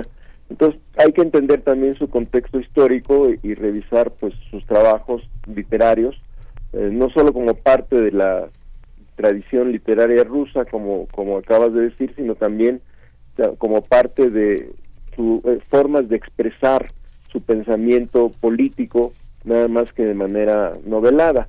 El otro asunto que sí habló con mucha franqueza en el partido, en las conferencias y en su labor como, como miembro del gobierno fue el asunto de la prostitución, eh, en la que eh, decía abiertamente que este problema, este cáncer de la sociedad burguesa, como ella decía, pues seguía seguía estando presente en el, en, el régimen revolucionario, en el nuevo Estado revolucionario, y que había que hablar de él franca y abiertamente, sin cortapisa, para saber qué hacer con ese asunto y cómo eh, evitar que la mujer fuera víctima de esta de esta situación. Ella pensaba, como muchas feministas, que eh, el sexoservicio pues no es un asunto de elección libre de la mujer, sino que es obligada por las circunstancias y que por lo tanto es víctima de este problema.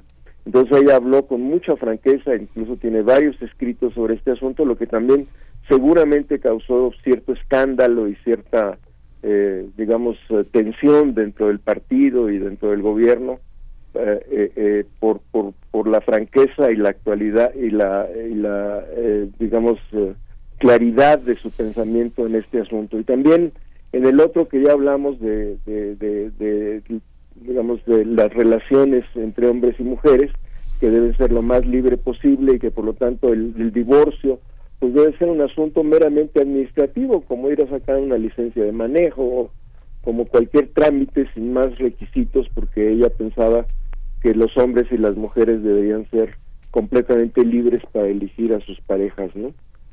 Pues, eh, profesor... este tipo de cosas que, que son, digamos, muy importantes todavía para reflexionar. A eso iba a, preguntar, eh, profesor, cuál es pues la vigencia del pensamiento de, de una figura como ella, como Alejandra Colontay.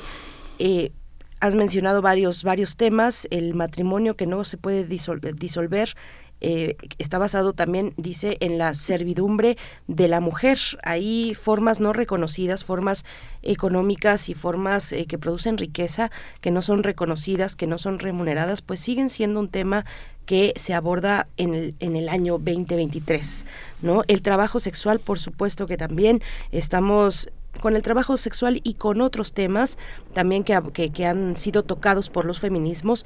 Hablamos o estamos en esta disyuntiva entre reformarles, reformar el trabajo sexual y de qué manera, o abolir abolir pues suena eh, bastante complicado y las mismas trabajadoras sexuales dicen bueno pues esa opinión de eh, quien quien dice pues quien se decanta por la abolición del trabajo sexual pues lo está está está digamos eh, pues eh, eh, pensando desde un escritorio y no necesariamente desde las condiciones cotidianas, reales de existencia que nos lanzan a las mujeres, dicen, a ese tipo de tareas. Eh, y además otras con mucho orgullo dicen, pues yo voy a emplear mi cuerpo como a mí se me dé la gana, básicamente. ¿no? Bueno, la vigencia de, del pensamiento de una mujer como, como Colontay, pues y los impactos también en cuestiones económicas, profesor Saúl Escobar, ¿cómo lo ve? Sí, claro, eh, todos estos problemas que estamos comentando y otros más, desde luego para Alejandra tenían una solución, que era la revolución proletaria, el socialismo. Eh, ella pensaba que en el nuevo régimen socialista todos estos problemas iban a resolver, pues porque iba a haber no solo un Estado que se iba, iba a procurar por el bienestar de los trabajadores, sino también porque de esta manera la revolución comunista, la revolución socialista, iba a causar cambios o a provocar cambios también en las relaciones familiares e iba a liberar a la mujer de todas las cargas económicas, familiares eh, que tenía y que de esta manera se iban a construir nuevas relaciones entre hombres y mujeres. Podemos suponer que esta visión pues era una visión muy optimista, muy pensando en que la revolución iba a resolverlo casi todo o todo, aunque ella insistía en que había que trabajar en esas eh, formas nuevas de relaciones entre los seres humanos, que no iba a ser una cosa automática, sino que eh, el gobierno, el partido y las propias mujeres y los propios hombres tenían que trabajar en cambiar sus relaciones, pero sí le apostaba pues a la solución de casi todos los problemas de las mujeres, al, al triunfo de la revolución. Ya hemos visto que bueno, esto no es tan sencillo, el, régimen soviético mismo tuvo una transformación que quizás Kolontai nunca había pensado eh, bajo el régimen de Stalin, que además echó atrás muchas de las reformas iniciales del gobierno soviético que acababa de triunfar en, en 17, 18.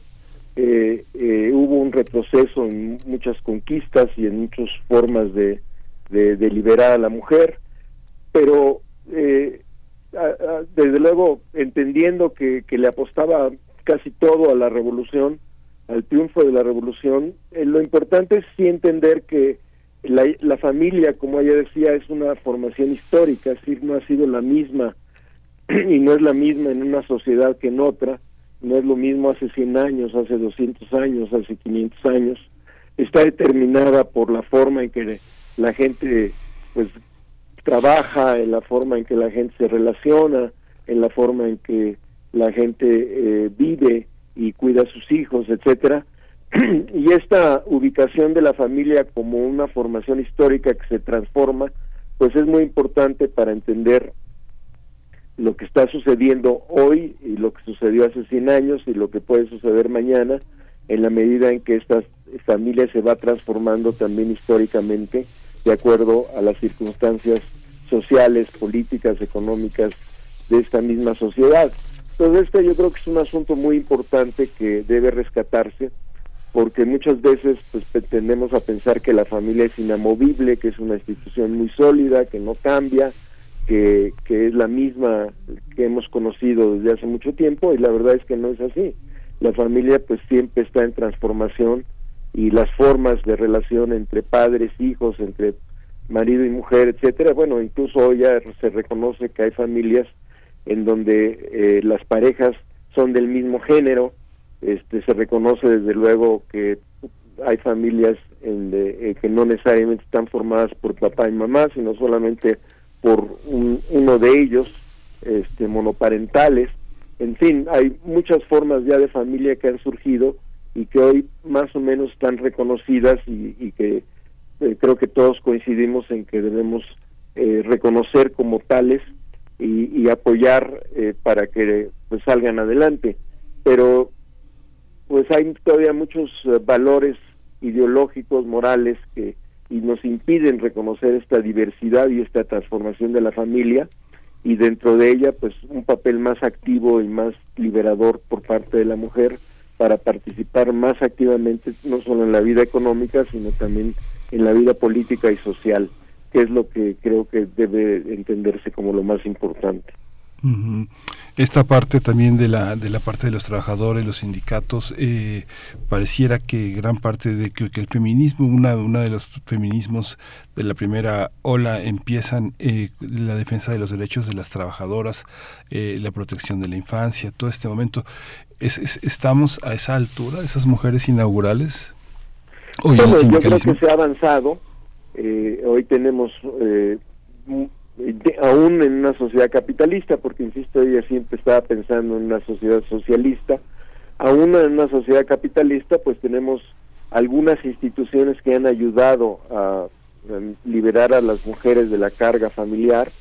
Tenemos guarderías, aunque no tenemos todas las que se necesitan tenemos este, algunas instituciones educativas que ayudan a que el niño se pueda desarrollar fuera de la casa en, mejores condiciones, aunque no la educación que, deseamos en materia de calidad y en materia de tiempo. debería haber escuelas de tiempo completo. Tenemos varias cosas que ayudan a la mujer, pero desde luego falta mucho todavía por, por conquistar, sobre todo en México, en donde la participación de la mujer todavía es muy escasa o relativamente baja en la vida económica del país, su participación en el mercado laboral, en el trabajo remunerado es todavía muy baja en comparación a otros países de América Latina, lo que quiere decir que México pues tiene que trabajar mucho tanto desde el punto de vista material, de prestar más ayuda a la mujer para que pueda salir de su casa a ir a trabajar, como desde el punto de vista de los valores y de la ideología, para que el machismo y la estructura patriarcal, como se ha señalado, pues no impongan a la mujer la necesidad de estar eh, cuidando a los hijos y las tareas del hogar y a las personas mayores y a los enfermos sin la ayuda de sus parejas, hombres, y que el trabajo de esto se comparta mejor para que la mujer pueda tener mejores condiciones para, para incorporarse a, a labores fuera de su casa, tanto económicas y remuneradas como de otro tipo, incluyendo desde luego las sindicales. Entonces, creo que en México hay todavía mucho más que trabajar que en otros países de América Latina, aunque en conjunto América Latina sigue estando abajo de otras sociedades como las europeas en lo que se refiere a esta participación de la mujer fuera de su casa en tareas económicas, políticas, sociales, sindicales, etcétera, etcétera. Bueno, lo que, también me refiero, doctor, es que eh, eh, pienso en, bueno, el Vestre Gordillo fue modelada por un patriarca, pero usted se imagina eh, una, una mujer dirigiendo el sindicato de electricistas, telefonistas, el metro, el sindicato de del gobierno del Distrito Federal, este, no sé, veo a una secretaria como Luis Alcalde, que es de una enorme firmeza, que viene de una tradición familiar de defensa de los trabajadores y es una mujer en toda la línea, es una, es una yo creo que es una representante muy significativa de una perspectiva de género en la Secretaría del Trabajo y bueno, en su, en su trayectoria en general, pero ¿nos podríamos imaginar un, sindicalismo de mujeres así? Yo creo que sí, desde luego. Hay eh, ya algunas dirigentes sindicales importantes que tienen, han tenido una carrera interesante o que están surgiendo, sobre todo ahí donde las mujeres son mayoría o son muy importantes de, de, de, ese, de ese gremio. Eh, pienso, por ejemplo, en el eh, sindicato de Notimex, que tiene una mujer joven, muy fuerte, muy valiente, que ha soportado una huelga de varios meses, años. Entonces esto da una demostración de su fuerza, de su calidad, de su, de su convicción sindical y ha soportado pues muchos problemas, e incluso el, la huelga se desarrolló durante el COVID, eh, eh, eh, y pues tuvieron que encarar muchas dificultades y se ha mantenido ahí muy firme. pienso también en otras mujeres dirigentes sindicales en otros espacios, como por ejemplo las compañías de seguros que tienen muchas mujeres.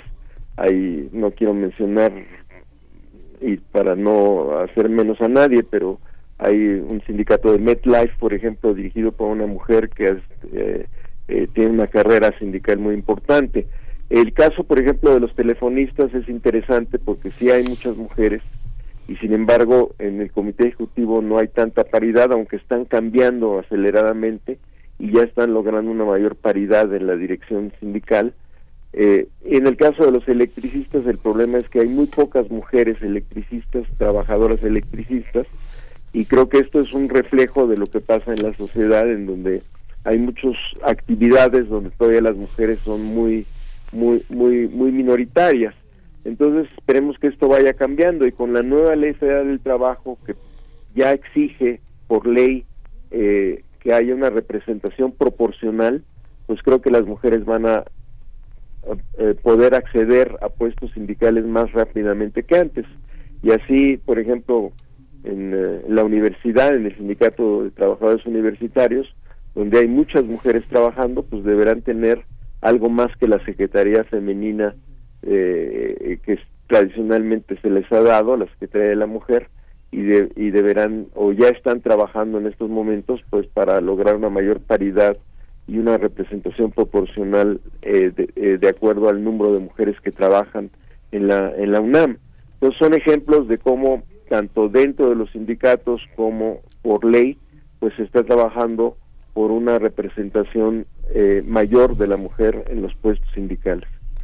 Pues profesor Raúl Escobar, muchas gracias por, por esta charla, por pensar, eh, por hacernos pensar también, eh, por pensar juntos y, bueno, con estas figuras como la de Alejandra Colontay también sería interesante por ahí rescatar, bueno, es que son varias las mujeres que pues pensaron a otras mujeres que hicieron teoría de los estudios de la mujer desde el marxismo, por ejemplo, ¿no?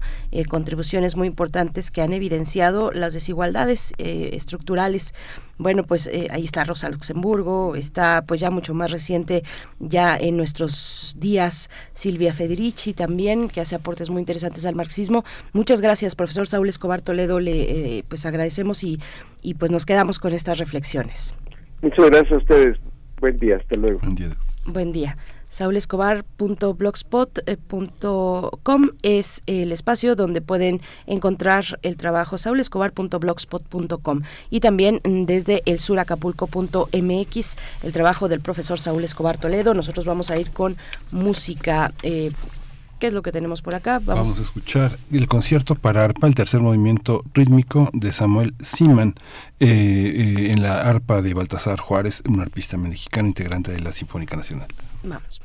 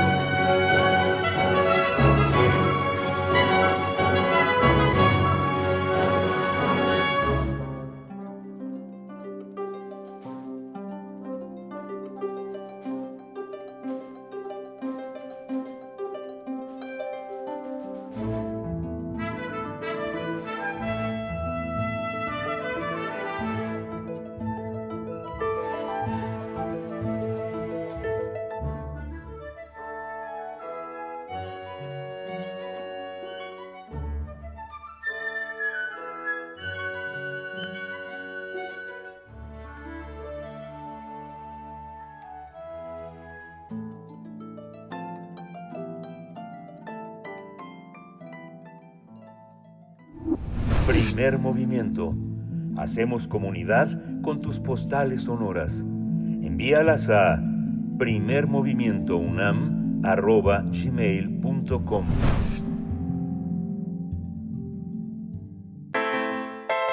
Nota Internacional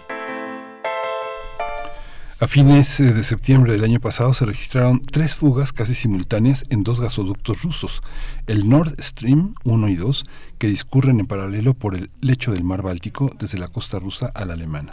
Esta situación encendió la alerta y el enfado de las autoridades rusas que sospechan que se trató de un sabotaje. Recordemos que Nord Stream 1 transportó gas ruso a Alemania hasta que Moscú cortó el suministro a finales del, de agosto de 2022. A su vez, Nord Stream 2 eh, nunca entró en servicio ya que Alemania suspendió su proceso de certificación poco antes de que Rusia invadiera Ucrania el 24 de febrero de 2022. Estas explosiones ocurrieron el 26 de septiembre del año pasado, por lo que Rusia Enfrentó, se enfrentó con Estados Unidos y otras naciones occidentales e instó a la ONU para que investigue el supuesto sabotaje, debido a que el embajador ruso dijo al Consejo de Seguridad de la ONU que Moscú no confía en las investigaciones separadas que están llevando a cabo Dinamarca, Suecia y Alemania.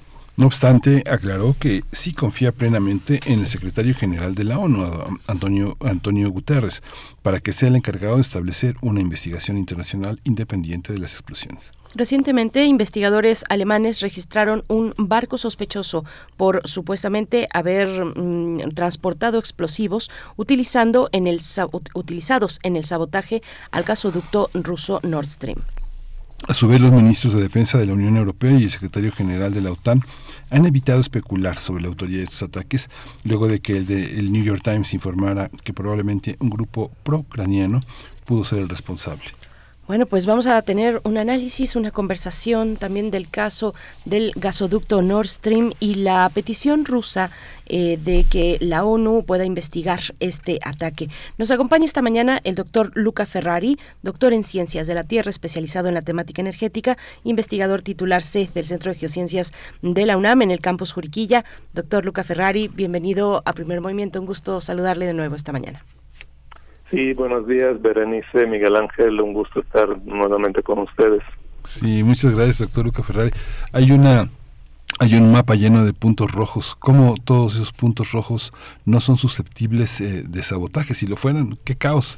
¿Cómo, ¿Cómo entender esta metáfora de estos de este sabotaje que Rusia coloca en manos en la mesa de las Naciones Unidas? Bueno, eh, ese es desde el principio se pensó evidentemente que era un sabotaje porque, digo, un gasoducto que está a decenas de metros de profundidad o a cientos no se no se rompe en tres puntos así de la noche a la mañana, ¿no? Este desde el principio eh, hubo mucha sospecha que eh, quien pudiera haber sido el, el actor eh, no fuera Rusia, evidentemente, porque Rusia invirtió en esto. Eh, Rusia, si, quiere eh, no mandar gas a Alemania, pues simplemente puede cerrar la llave. Y siempre se sospechó que venía más bien del lado occidental el sabotaje, pero lo que no sé por qué no dijeron en la introducción es que recientemente se tuvo la confirmación de que eh, fueron los Estados Unidos eh, junto con los noruegos el, los que llevaron a cabo este sabotaje.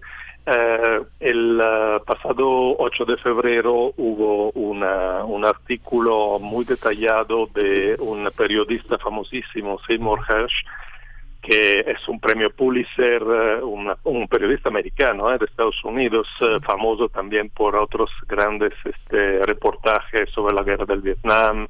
de hecho, por eso le dieron el premio Pulitzer en, en 1970 que él publicó un artículo donde, con fuentes que obviamente no puede revelar, pero describe detalladamente cómo esta operación de sabotaje se había llevado a cabo planeado desde antes de la guerra en Ucrania y luego se había llevado a cabo durante unas maniobras conjuntas de la NAT, de la OTAN, que se llaman Baltops 22, eh, durante junio del año pasado eh, por parte de unos equipos especializados de, de la financiados por la CIA pero operado por la Marina de Estados Unidos con el apoyo eh, logístico y práctico también de, de, este, de Noruega. Eh, y eh, durante estas maniobras conjuntas militares de, de, varios países de la OTAN se habían puesto los explosivos en los cuatro este, ductos, porque son dos por cada Nord Stream 1 y Nord Stream 2 tienen cada uno dos ductos, entonces se habían puesto los explosivos eh, que eh, se podían eh, hacer explotar remotamente en el momento que se decidiera y eso se decidió que ocurriera en septiembre, como bien lo dicen. Ahora, el artículo de New York Times de hace poco, muchos dicen que es simplemente una cortina de humo, porque, bueno, la, es una, una especie de fuga de noticias, pero eh, de la de la como de la inteligencia americana finalmente que trata evidentemente de hacer olvidar lo que dijo Seymour Hersh. es muy poco creíble que un grupo pro-ucraniano haya ido con un yate ahí. Es, es, una cuestión logística y, política. Ucrania evidentemente no tiene frontera con eh, el mar Báltico, eh, está muy lejos del mar Báltico. Eh, el mar Báltico está rodeado por países de la OTAN. Al norte tenemos Finlandia, Suecia, luego Dinamarca, al sur está Alemania, Polonia, Lituania, toda la historia, y solo en un pedacito está Rusia. De hecho, también eh, que hubiera podido ser rusa la explosión, el, sabotaje es muy poco creíble porque la explosión ocurrió eh, cerca de la isla de Bornholm, que está justo al sur de Suecia y Dinamarca, y está básicamente a 600 kilómetros de la costa de Rusia. Entonces, eh, todo indica que las, los países que están ahí alrededor son los únicos que hubieran podido hacer esto, además con las capacidades, no es cualquier cosa eh, hacer explotar algo en profundidad.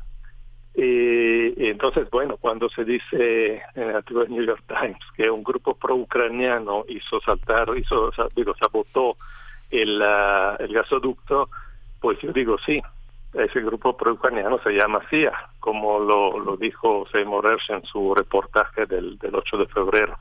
Entonces, obviamente Rusia eh, lo que quiere es que se haga una eh, investigación como se debe, porque la investigación se supone que la están haciendo eh, Alemania, Suecia, Dinamarca, esos países que colindan, digamos, con el lugar de la explosión, pero no han permitido que Rusia participara. Rusia es uno de los principales afectados, o sea, entonces lo ideal sería que realmente hubiese una investigación internacional bajo la, la de la, de la ONU, pero evidentemente esto nunca lo van a permitir los Estados Unidos, y son los responsables.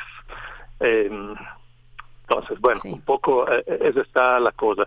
Eh, lean, eh, yo digo a todo el mundo, si buscan en Internet está este artículo de, de Seymour Hersh que se llama How America Took Out the Nord Stream Pipeline y describe de una manera eh, eh, súper eh, cuidadosa y detallada cómo se dio todo esto. Obviamente no puede dar fuentes porque evidentemente son fuentes internas a, la comunidad de inteligencia de Estados Unidos que serían inmediatamente castigadas.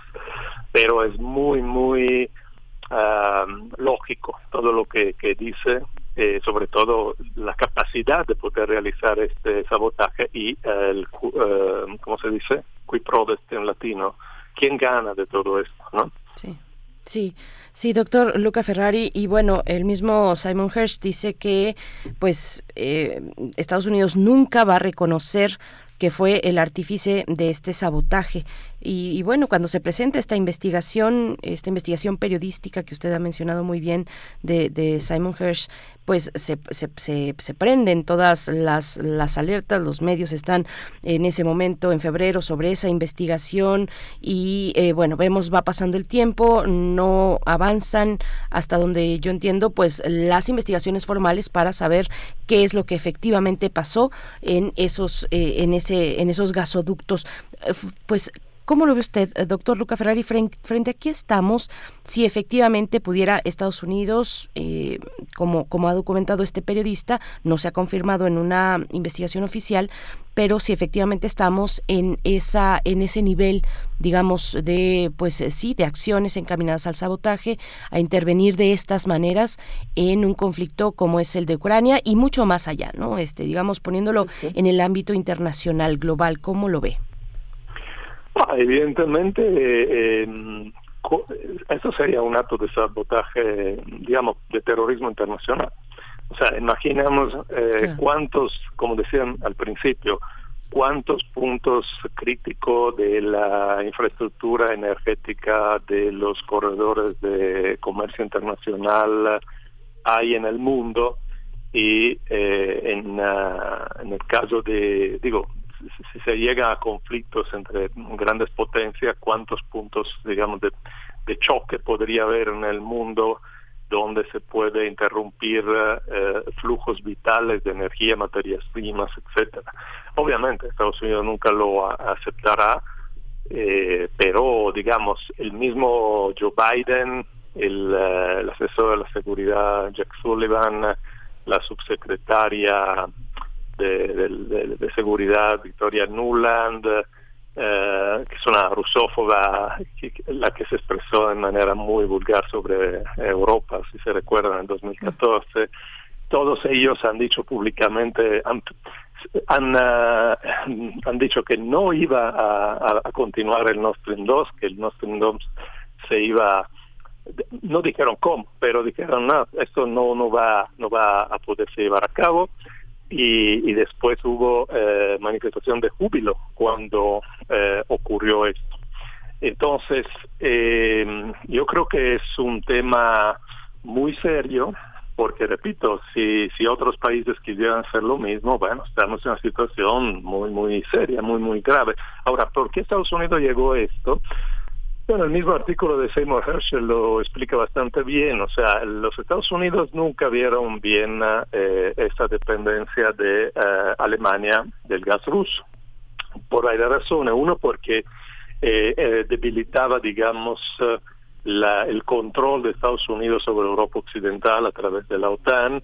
Eh, pero también porque Alemania, que es una gran potencia industrial y un competidor en muchos campos de Estados Unidos, a través del gas barato que viene de los gasoductos rusos, eh, su industria podría crecer y ser más competitiva con Estados Unidos y con, otros países occidentales. Recordamos que llevar gas por uh, gasoducto es muchísimo más barato que hacerlo a través de, eh, de gas licuado que viene de Estados Unidos, porque lo que sucedió ahora es que Estados Unidos inmediatamente se lanzó llamamos al rescate, pero en realidad el mismo Blinken dijo es una gran oportunidad de negocio para Estados Unidos. Entonces Estados Unidos está exportando el excedente temporal que tiene de, gas eh, producido con fracking a través de gas licuado eh, a través de todo el Atlántico, pero eso cuesta cuatro o cinco veces más. Eh, ahora los precios en Europa del gas han subido tanto que, bueno, pues este temporalmente eh, Alemania y otros países están eh, tratando de compensar la pérdida del gas ruso parcialmente con el gas licuado de Estados Unidos, pero eso evidentemente ha afectado de manera muy seria la, capacidad industrial de, de varias eh, empresas y que están decidiendo eh, moverse, ya sea a Estados Unidos o en algunos casos a, a Eurasia, incluso a China, porque el costo de la energía es demasiado alto en Europa. Entonces hay dentro de atrás de esto ah, también una guerra comercial, eh, pero finalmente es una guerra para el, el control de Europa occidental, que en parte los mismos europeos aceptaron con las sanciones, porque al al poner tantas sanciones a Rusia, de, los de la cual dependían por su uh, suministro de gas, petróleo y muchísimos otros productos, pues se quedan, uh, digamos, con opciones mucho mucho más caras.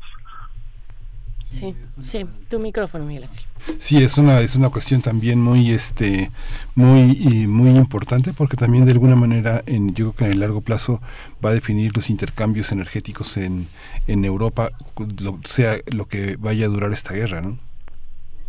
Sí, claro. Eh, bueno, eh, hay que decir que de los tres, eh, de los cuatro gasoductos, solo tres fueron dañados e incluso hay bueno, eh, fuentes rusas dicen que se podrían reparar cosas de meses. O sea, eh, pero evidentemente en una situación de guerra abierta como la que está ocurriendo entre la OTAN y Rusia, porque la guerra de Ucrania se ha vuelto prácticamente una guerra por procura, donde combaten uh, ucranianos, pero también muchos mercenarios este, polacos, que, eh, gente de la OTAN y muchísimas armas ya son solo de la OTAN. Entonces, una situación de confrontación militar como esta, evidentemente, no hay forma de que se recupere este, este gasoducto. Hay que decir también una cosa, justo poco después de que el gasoducto Nord Stream fue saboteado, entró en función otro gasoducto que va justamente de Noruega a Polonia. Entonces, bueno, ahí hay un interés, le digo, dicen que los Seymour Earth dijo que los noruegos participaron eh, de manera significativa en esta operación. Bueno, tienen su interés porque abrieron otra vía de suministro de gas hacia, en este caso, hacia Polonia, eh, que, pasa justo eh, en la zona donde ocurrió esto, pero eh, va en sentido opuesto, ¿no?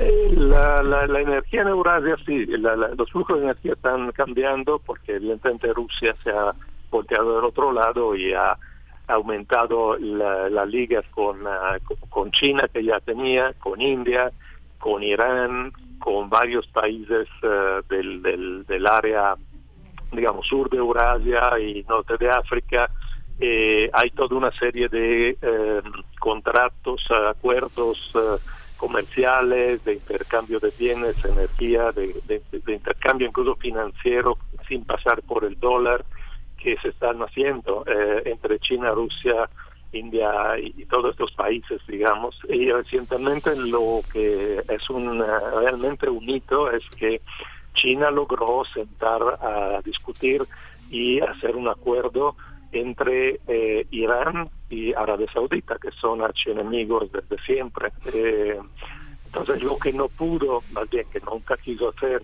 Estados Unidos, porque su política es dividir se vencerás, lo hizo China. China eh, logró la reconciliación de estos dos grandes países árabes que tienen grandes reservas de petróleo y de gas también.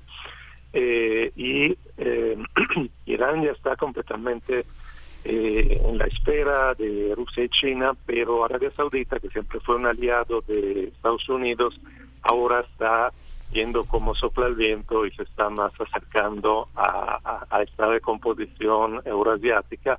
Y el, uh, el, el, punto principal, la amenaza por Estados, para Estados Unidos es que Arabia Saudita está pensando, negociando de vender su petróleo a China sin eh, venderlo con, eh, sin pasar por el dólar, o sea, eh, aceptando yuan, que la moneda china. Y ese es otro debilitamiento del poderío de Estados Unidos, que no es solo militar, sino también a través del señoraje del dólar, a través del hecho que el dólar se usa como moneda de intercambio y de reserva en todo el mundo. Y le ha permitido entonces tener grandes cantidades de recursos, porque nunca eh, tiene inflación si imprime más y más dólares. Sí. Pues doctor Luca Ferrari, muchas gracias por esta explicación, amplio comentario, este también al cierre, eh, pues con la con, con China en el panorama en el panorama mundial de ser además una posibilidad de paz o al menos así ha levantado la mano en el conflicto en el conflicto de Ucrania y Rusia. Pues bueno en esto estamos le agradecemos y pues pronto ojalá tengamos oportunidad de volvernos a encontrar. Gracias doctor Luca Ferrari. Gracias a ustedes. Hasta luego hasta luego doctor hasta luego Vamos a ir con música 8 con 57 minutos. Lo que vamos a escuchar para despedir a Radio Nicolaita y despedirnos de esta segunda hora está a cargo, bueno, es una composición de Joaquín Rodrigo, es el concierto de Serenata para arpa y orquesta. Vamos a escuchar el primer movimiento y después al corte y volvemos.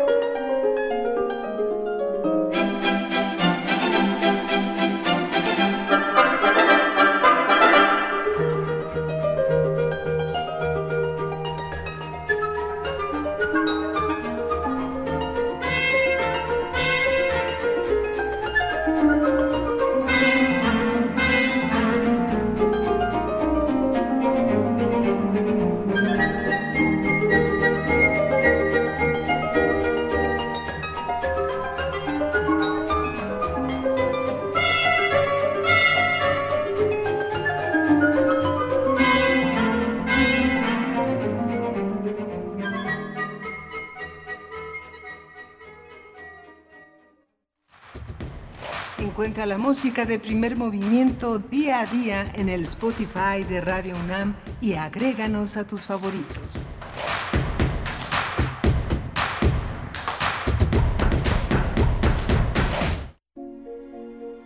Franco Sefirelli. Franco Entre el cine y el teatro. Cien años de su nacimiento. Una de las películas más conocidas de nuestro homenajeado fue la adaptación de Romeo y Julieta de 1968 de William Shakespeare. Además de los cuidados que como director tenía, fue muy alabado el hecho de que utilizara actores muy jóvenes para los roles principales. Esa decisión, que muchos consideraron una virtud, este año fue motivo de una demanda a la productora Paramount, alegando sus protagonistas, entonces menores de edad, haber sido engañados para que se les grabara desnudos. Franco Sefirelli, 96.1 FM, Radio UNAM, Experiencia Sonora.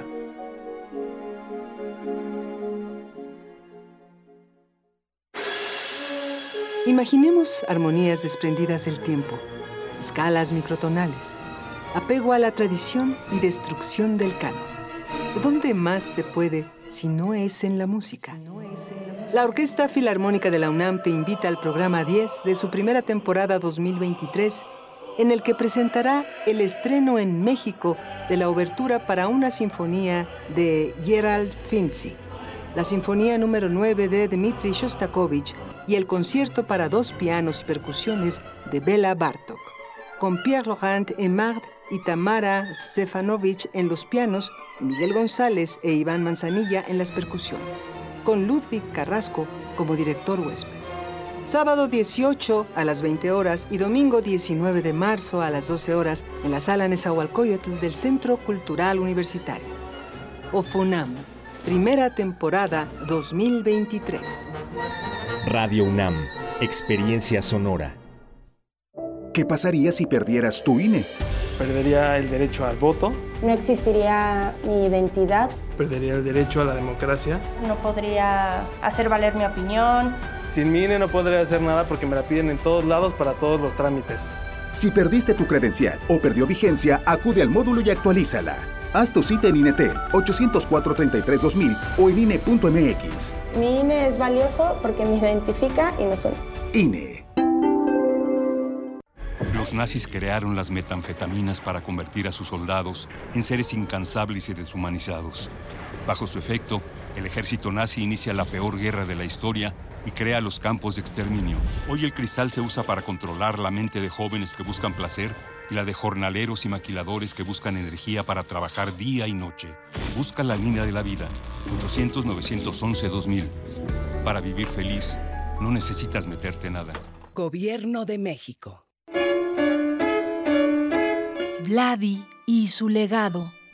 La pintura es una manera de reflexionar o de meditar. ¿no?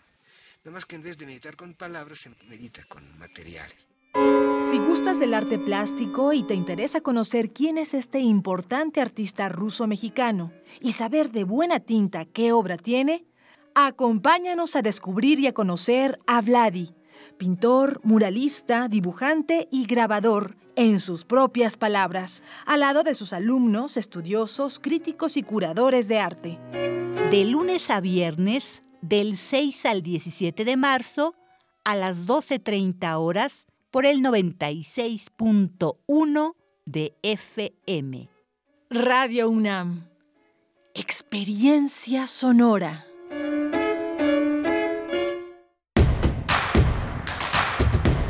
Queremos escucharte.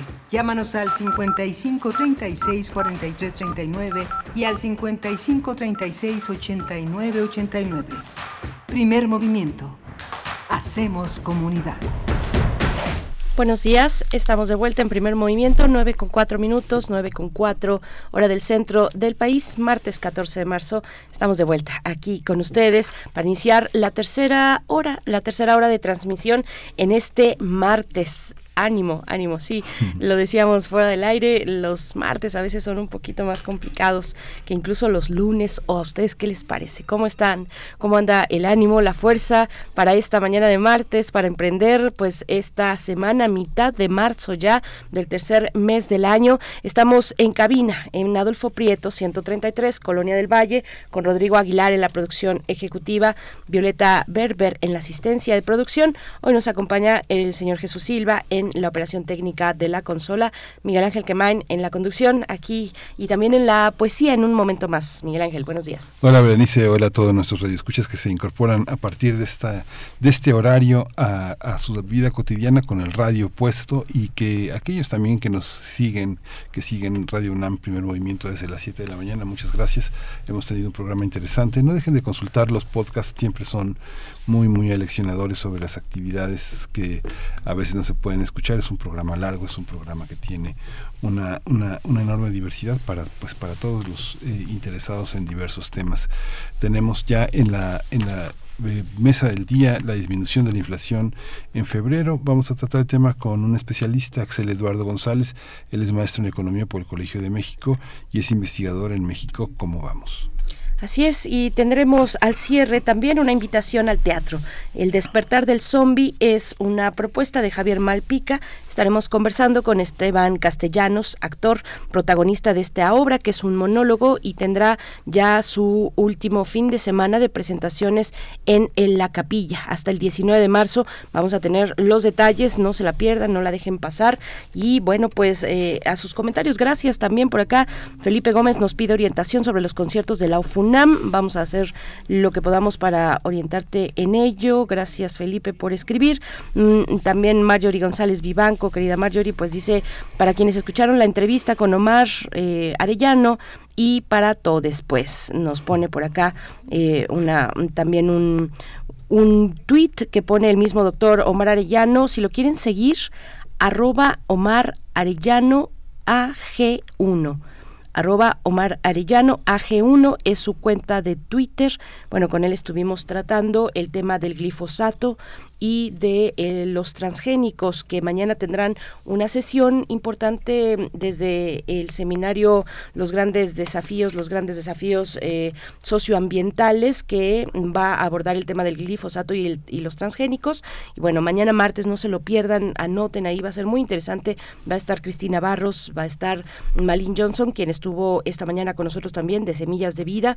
Mañana, miércoles 15 de marzo, 10 horas, en el canal de la COUS de la UNAM. Eh, gracias, Marjorie mm, González Vivanco. Un abrazo para ti, querida. Mm, Rosario Durán también nos manda una fotografía. Dice, así amaneció hoy el Sinantecatl. Nos comenta Rosario Durán, gracias. Bueno, pues ahí están comentarios de la audiencia que seguimos atendiendo en esta mañana, pero mientras tanto nos vamos con la poesía necesaria. Vamos. Es hora de poesía necesaria. Hoy la poesía necesaria eh, es eh, un poema de José Javier Villarreal. Él nació en 1959, está avecindado en Nuevo León. Él es, eh, él es uno de los grandes poetas mexicanos que, tenemos en este gran relevo generacional y es un poema es un poema que se llama Los muertos nos siguen el paso que voy a acompañar con Humo de Jarabe de Palo este esta canción de tan tan melancólica tan triste al mismo tiempo tan fuerte de Paudones. Dice, los muertos nos siguen el paso, se tardan pero llegan. A veces su visita es fugaz, un instante, tan solo una mirada, pero otras permanecen, nos toman afecto y deciden quedarse, hacernos eh, la vida. A fuerza de convivir se vuelven imprescindibles, toman las decisiones importantes y pasamos a depender de ellos. Cuidamos de sus gestos, del tono de su voz, del brillo de sus ojos. Si no están, nos sentimos vacíos, no sabemos bien a bien qué hacer Vagamos como sombras, vamos a la deriva. El día se nos vuelve noche y la casa un mar cuyas olas amenazan con el naufragio. Pero llegado el momento, aparecen y nos guían con su luz, nos llevan a puerto seguro. El día vuelve a ser el día y la casa un sitio donde habitar. Dependemos de ellos, de sus frases, de sus caricias, de sus silencios. A mitad de la noche despertamos, pero ellos están quietos, dormidos a nuestro lado Al mediodía esperamos contar con su presencia, sin embargo, a veces se ausentan, pero sabemos que volverán y este conocimiento, esta certeza, nos permite pasear bajo los árboles, comer solos en alguna cafetería, hacer planes que al final del día no realizamos. Cuando vuelven nos sentimos seguros, protegidos. Tal vez no lo expresamos, tal vez lo hacemos de manera insuficiente, pero vuelven, están de nuevo a nuestro lado. Nuestra lógica no es la de ellos y nuestras necesidades tampoco. Los días pasan y la Tierra no cesa de girar. La teoría de la relatividad se ve desplazada por la del caos y cada vez nos volvemos más frágiles y más dependientes. Los días son más largos y las noches más lentas, y la certeza de su regreso cada vez más incierta. Los muertos son así, como imágenes brillantes que nos hacen la vida. Ahora que empiezo de cero, que el tiempo es humo, que el tiempo es incierto. Ahora que ya no me creo que la vida sea un sueño. Ahora que solo el ahora es lo único que tengo. Ahora que solo me queda esperar a que llegue la hora.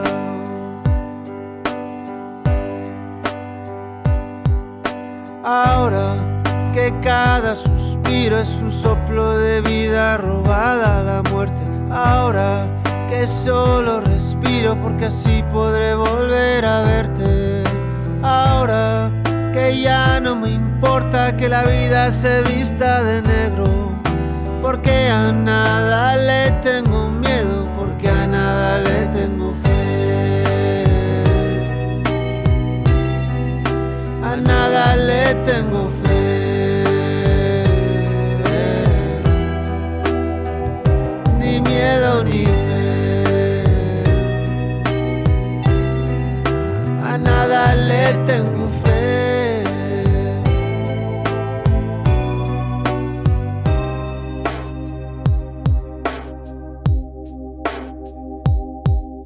Ahora que ya no me me conozco, que me abandone. Abrázame, mi amor, te lo ruego. Abrázame fuerte por última vez. Ahora que ya nada espero, ni siento, ni anhelo, ni nada me sé. Abrázame fuerte, amor, te lo ruego. Por si está fuera la última vez. Ahora que solo el ahora es lo único que tengo. Ahora que solo me queda esperar a que llegue la hora. Ahora que ya no me importa que la vida se vista de negro. Porque a nada le tengo miedo, porque a nada le tengo fe. A nada le tengo fe.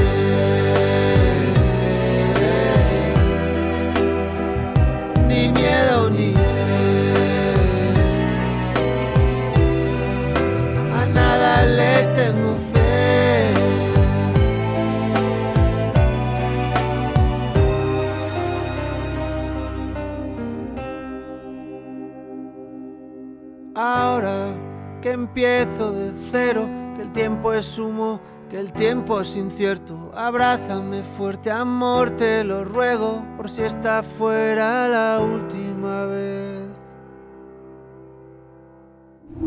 Primer movimiento. Hacemos comunidad con tus postales sonoras. Envíalas a primermovimientounam.gmail.com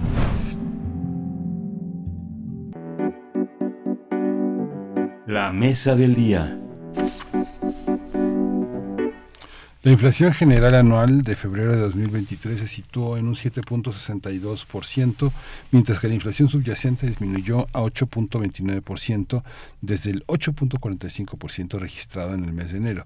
Ambos indicadores se encuentran por arriba del límite superior de 4% de Banjico desde marzo del 2021. Con base en estas cifras publicadas por INEGI, en México, ¿cómo vamos? Estimó, eh, bueno, México, ¿cómo vamos? Estimó en rojo el semáforo nacional de inflación, aunque la inflación no subyacente fue de 5.65%, la cifra menor a la registrada el mes anterior, que se ubicó en 6.32%. Los alimentos y bebidas eh, no alcohólicas contribuyeron en 3.42 puntos eh, a la inflación general de 7.62% y tuvieron una variación anual del 12.29%. El alimento que tuvo un incremento anual más alto con 35.17% y de, y de 9.04% en un mes fue el huevo. En general, los alimentos aumentaron 12.35% anual en febrero de este año. Para los expertos, la guerra en Ucrania ha tenido efectos negativos tanto en los precios de los energéticos como en los precios de los alimentos por la importancia de la región en la producción de trigo y fertilizantes. Otros alimentos que aumentaron son la tortilla, cuyo precio ha presentado una variación anual de 15.05%. La harina de trigo tuvo un incremento anual de 27.24%, mientras que el pan de caja aumentó 19.80% anual y la leche tuvo un incremento anual de 13.04%. Cabe señalar que las entidades con mayor inflación anual en febrero del 2023 fueron Yucatán con 9.8%, Oaxaca con 9.2%, Michoacán con 9.2% y Campeche con 9.1%. Vamos a conversar sobre la inflación y su reducción durante el mes de febrero con Axel Eduardo González. Él es maestro en economía por el Colegio de México y es investigador también en México. ¿Cómo vamos? Bienvenido, Axel Eduardo González. Buenos días. Hola, ¿qué tal? Buenos días, un gusto saludarles y platicar de nuevo con ustedes y con toda su audiencia. Muchas gracias, Axel Eduardo González. Bienvenido una vez más. Pues eh, cuéntanos, ahí están las cifras, ayúdanos a entender qué es lo que estamos viendo o qué es lo que vimos en el pasado mes de febrero. Afortunadamente, bueno, ya eh, eh, una, una disminución de la inflación, pero a ver, cuéntanos cómo, cómo lo entendemos. Sí, claro, con mucho gusto. Pues como ustedes adelantaban, se observó una reducción en, en la inflación que se observó en febrero respecto a la que habíamos tenido en enero, tanto de forma general como en cada uno de sus componentes, en el componente subyacente y no subyacente. Aquí, digamos, en términos generales, lo que es importante de estar monitoreando para, para entender cuál sería la tendencia en el mediano plazo es precisamente el, la, el, componente subyacente, pues es a partir de entonces donde podemos entender los precios de mediano plazo, porque ahí se encuentran mercancías. Este, y además, pues aquí, lo como, bien mencionabas, pues es un dato positivo, la reducción que se observa entre enero, pero digamos para para poder hablar de una de una forma más clara sobre si esto significa que la que que, que la tendencia de, de la inflación será la baja pues necesitamos esperar al menos las observaciones para marzo y para abril, para digamos, para tener un entendimiento mayor de cuál va a ser el comportamiento de la inflación en lo que resta del año. Esto porque, eh, como, ustedes también habíamos platicado aquí, por ejemplo, para el para para noviembre ya habíamos visto ya ya habíamos visto un nivel, por ejemplo, del 7.8% en la inflación general y luego después en, en, en, en, diciembre fue del 7.82%, es decir, estuvo eh, estancada en ese nivel en esos dos meses, y luego al comienzo del año, en enero, la inflación tuvo un repunte a 100.91%, para nuevamente observarse un descenso ahora en febrero que se encuentra en 7.62%. Entonces, digamos, en meses pasados ya habíamos tenido un comportamiento donde primero disminuyó y luego se observó, se observó, se observó nuevamente un aumento, entonces, nada más para, para poder hablar de una tendencia ya hacia la baja, pues tendríamos que esperar que las observaciones de los siguientes meses también tengan ese, ese comportamiento que se observó ahora para el mes de febrero.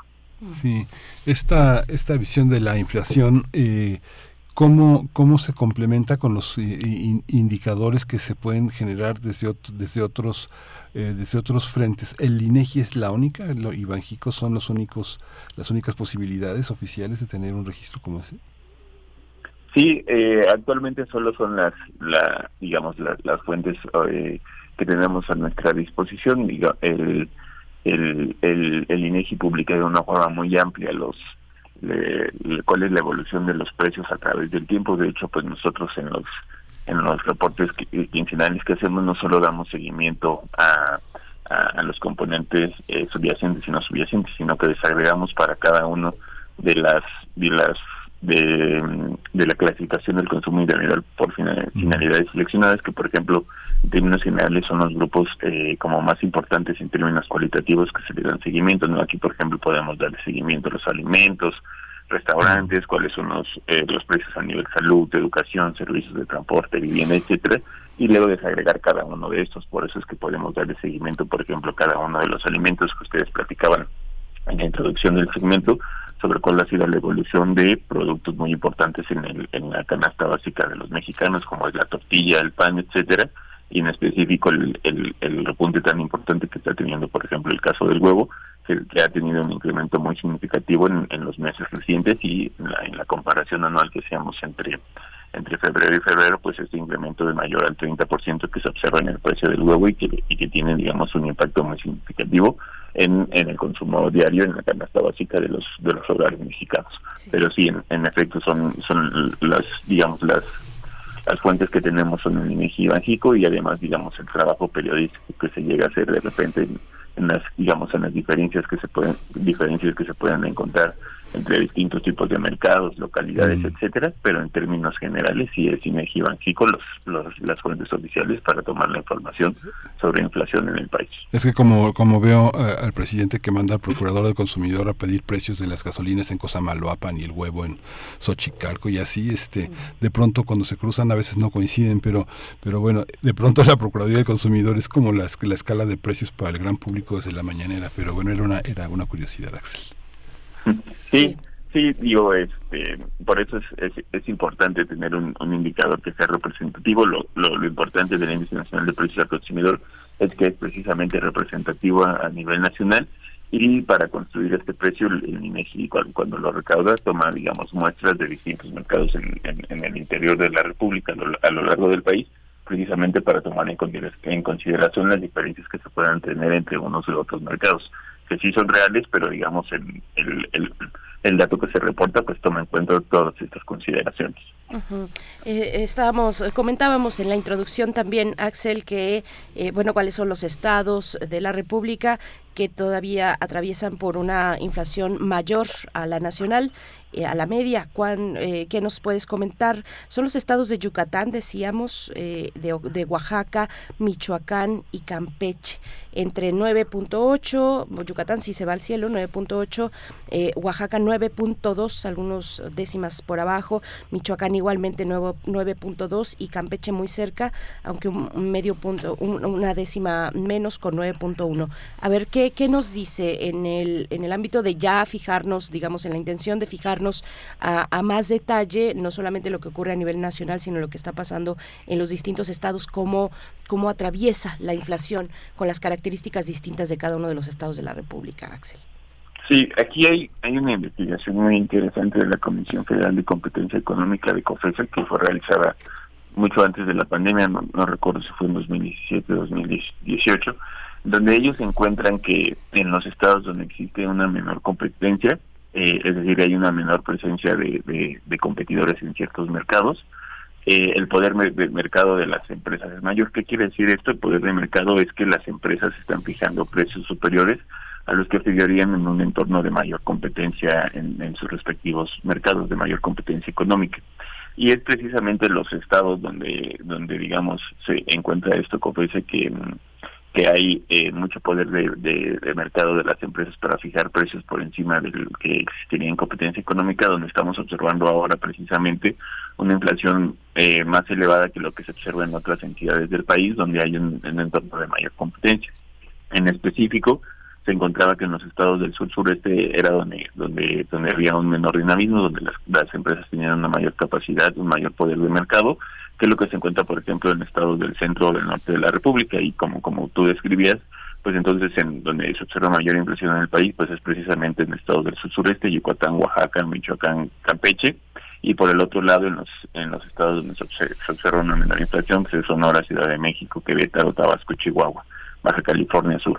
Entonces aquí estamos hablando de una cuestión mucho más estructural de, digamos, del contexto inflacionario que estamos que estamos observando actualmente.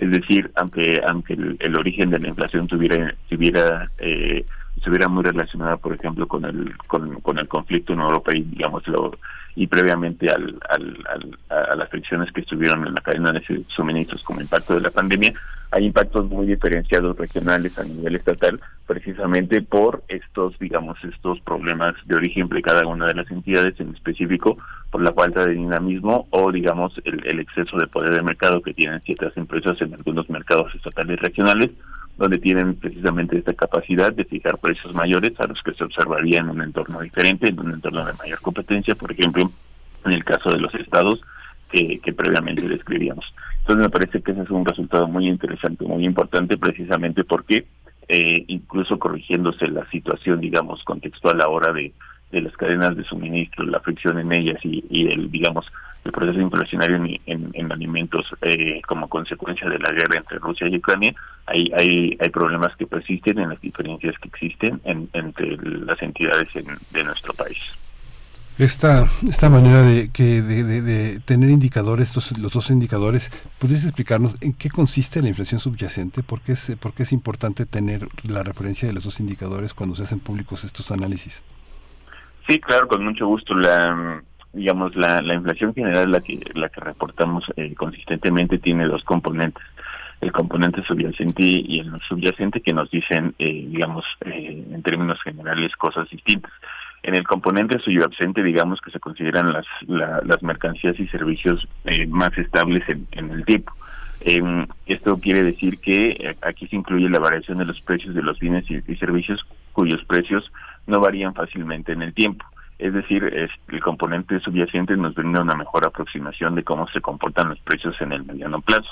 Y digamos que los precios de, estos productos y servicios no están sujetos a decisiones de carácter administrativo, estacionalidad o alta volatilidad, y a su vez el componente se divide en mercancías, que aquí por ejemplo se encuentran las mercancías alimenticias y los servicios. Por otra parte, el componente no subyacente es la variación de los precios de los bienes y servicios cuyos precios son más volátiles y sobre los que, por ejemplo, la política monetaria del Banco de México no tiene incidencia. Aquí se incorporan los precios de bienes y servicios que afectan a la inflación de manera temporal, por lo que, digamos, no se permite identificar la tendencia. Entonces, en este sentido, en este conjunto de productos están, digamos, sujetos a decisiones administrativas como fijación de precios, la estacionalidad, por ejemplo, en el caso de productos agropecuarios, o de alta volatilidad, como es el caso de, de productos energéticos, gasolina, gas, eh, electricidad, etcétera. Y entonces en este componente eh, a su vez se divide en agropecuarios, lo que les adelantaba, y energéticos y tarifas autorizadas por el gobierno. Entonces en el componente subyacente se encuentran eh, aquellos bienes y servicios de mayor estabilidad y en, el no subyacente aquellos que son más volátiles a, este tipo, digamos, a las decisiones o al entorno relacionado a la volatilidad o estacionalidad. Eh, ¿Por qué es importante darle seguimiento a la parte subyacente? Porque dado que son eh, los, los precios más estables, nos ayuda a identificar cuál va a ser el nivel de, precios en el mediano plazo. Aquí en este caso, por ejemplo, lo que estamos observando es que la inflación en general eh, se encuentra por debajo del, de la inflación subyacente, que, si bien disminuyó entre febrero y enero, todavía se encuentra considerablemente más alta. El nivel, digamos, más bajo de la general se debe precisamente a que actualmente el, componente no subyacente se encuentra se encuentra eh, por debajo, se encuentra eh, en el 5.65%.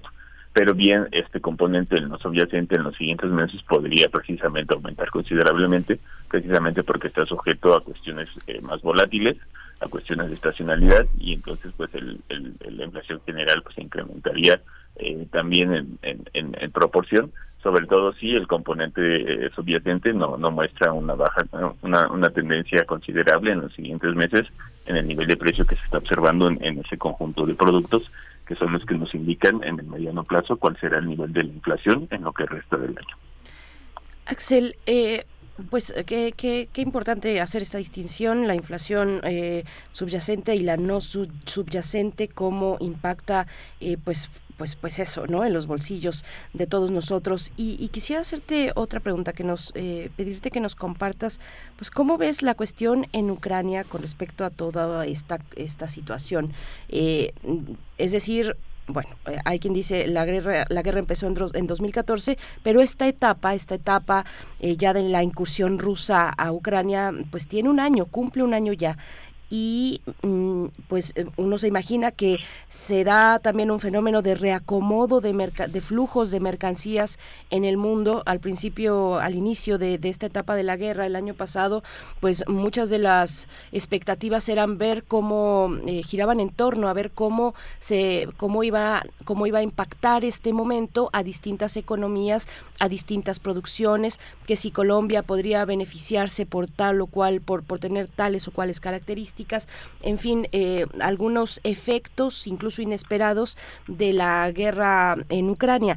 ¿Cómo lo ves tú? ¿Cómo ha caminado? ¿Cómo se ha, mm, pues, de alguna manera eh, reacomodado, no digo reestructurado o, algo mucho mayor porque es, es muy difícil, eh, pues, este, este momento a un año y también tomando en consideración otra cuestión, no solamente Ucrania, es un país fundamental para la producción de granos, sino también lo es Turquía, que ha sido afectada, eh, por, como sabemos bien, por un terrible terremoto, eh, pues que, que, le ha ocupado en otras cuestiones. ¿Cómo ves esta parte, Axel?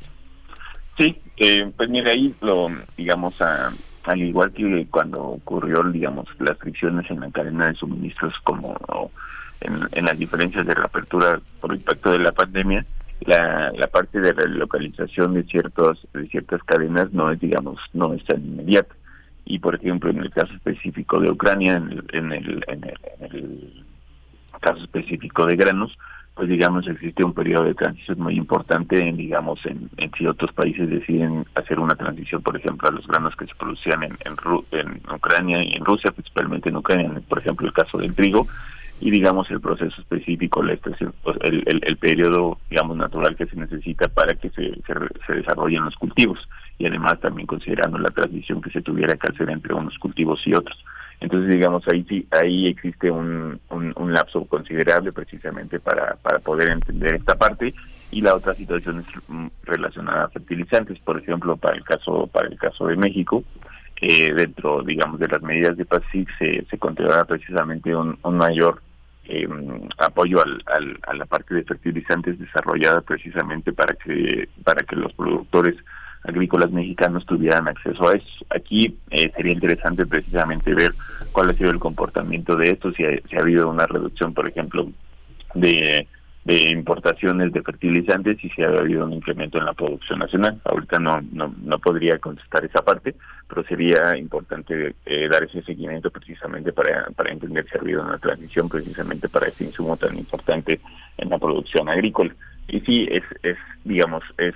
Eh, es esperado que existan otros países que pudieran, digamos, tener una ventaja o una oportunidad precisamente para desarrollar estos eh, esta parte tanto en la producción agrícola como en la producción de fertilizantes eh, pero digamos tiene un proceso eh, muy importante de transición y además de implementación que puede digamos eh, ahorita ya estamos en, un año entonces ese se esperaría que en lo que, que en lo que resta de 2023 pudiéramos ver digamos, esos, esos reacomodos para, para, para ver un, cambio significativo en esta tendencia que se observa en los precios de estos, de estos granos en específico y de la producción de fertilizantes.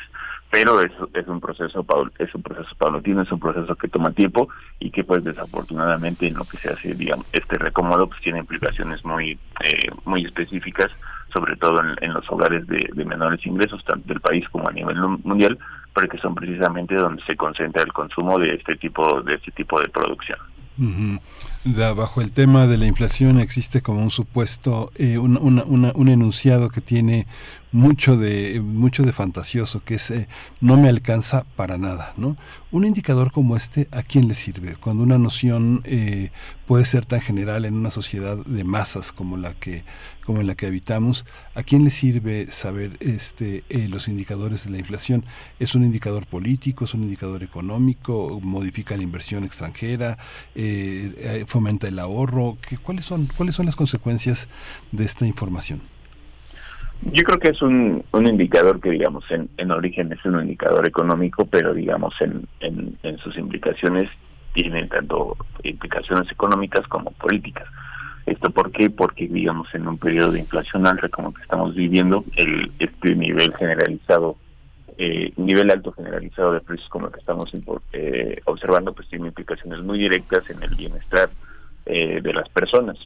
Eh, entonces las personas, eh, eh, digamos, empiezan, bueno, no más bien empiezan, están en un proceso en el que constantemente se encuentran ante la situación donde no tienen los suficientes recursos, el suficiente ingreso para consumir, a veces, muchas veces ni siquiera la canasta básica alimentaria, pues para cada uno de los integrantes del hogar.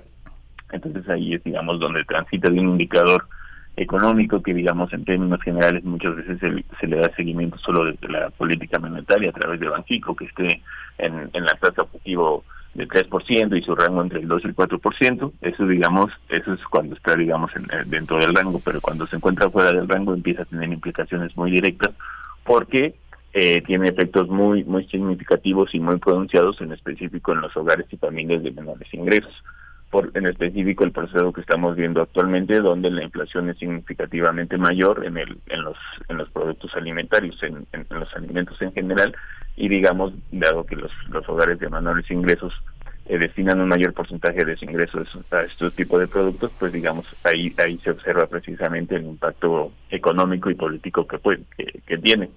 Entonces es, es, es un indicador, eh, me parece que tiene ambas ambas connotaciones y por lo y además eh, digamos, también se tiene que afrontar desde, distintos desde distintos frentes, tanto económicos como de decisiones de política pública.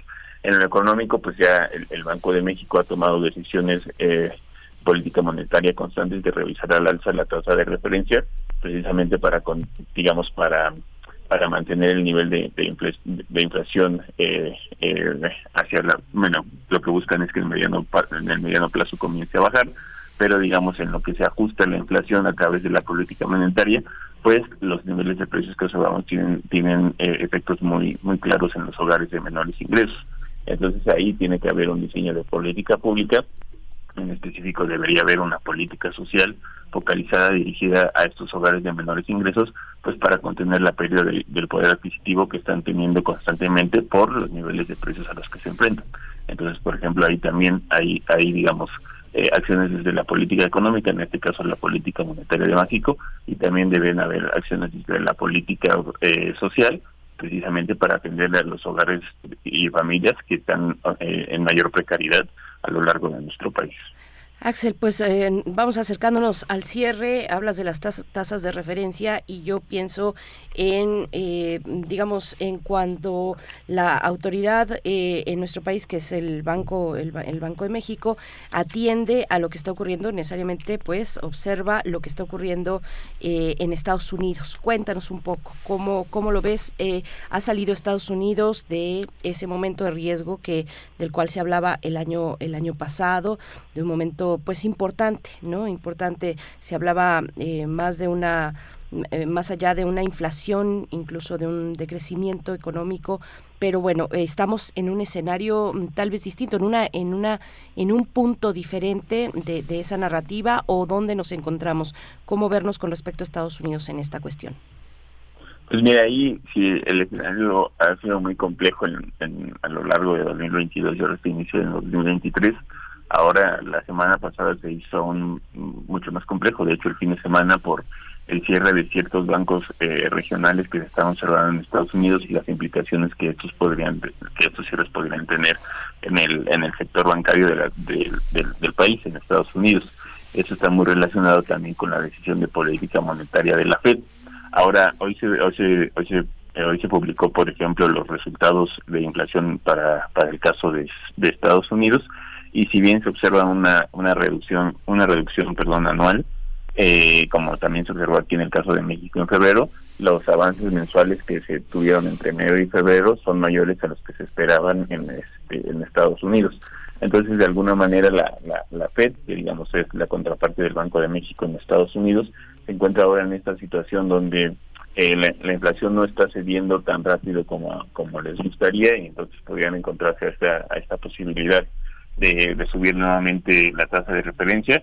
Eh, sin embargo, ahora están, digamos, en este eh, en este escenario de, de, estrés en el sector bancario, donde estas, digamos, estas decisiones de política monetaria podrían tener implicaciones muy directas en, en, digamos, en esta posible crisis que se podría observar en el sector bancario en específico y, digamos, la transmisión que podría tener este en el total de la economía. No aún tenemos todavía el rezago o los miedos de la crisis de, 2000, de 2008, perdón, que precisamente eh, comenzó ante ante una, una sucesión de quiebres en el sector bancario que se transmitió primero a la economía de Estados Unidos y posteriormente a la economía mundial.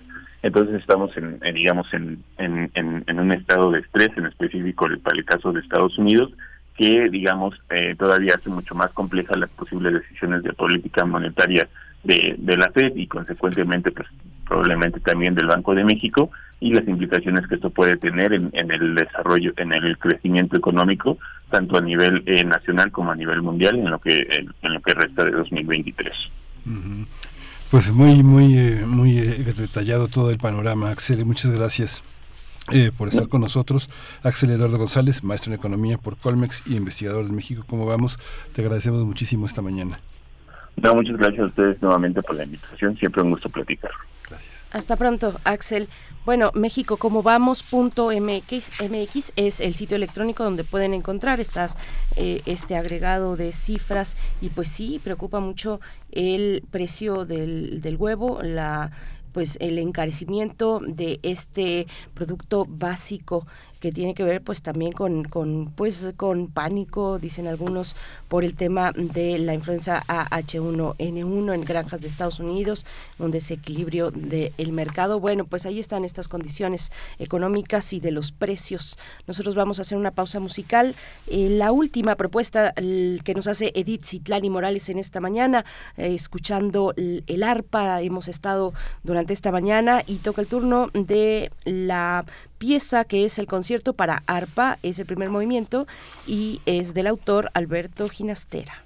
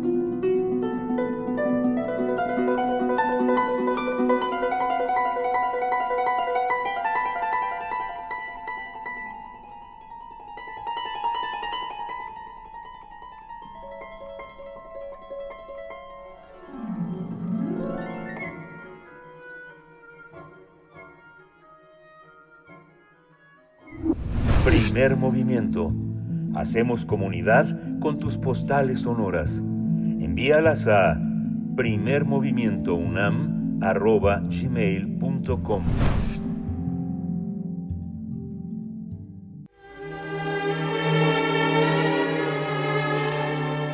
Teatro, teatro, teatro. Corre el telón y disfruta de la función.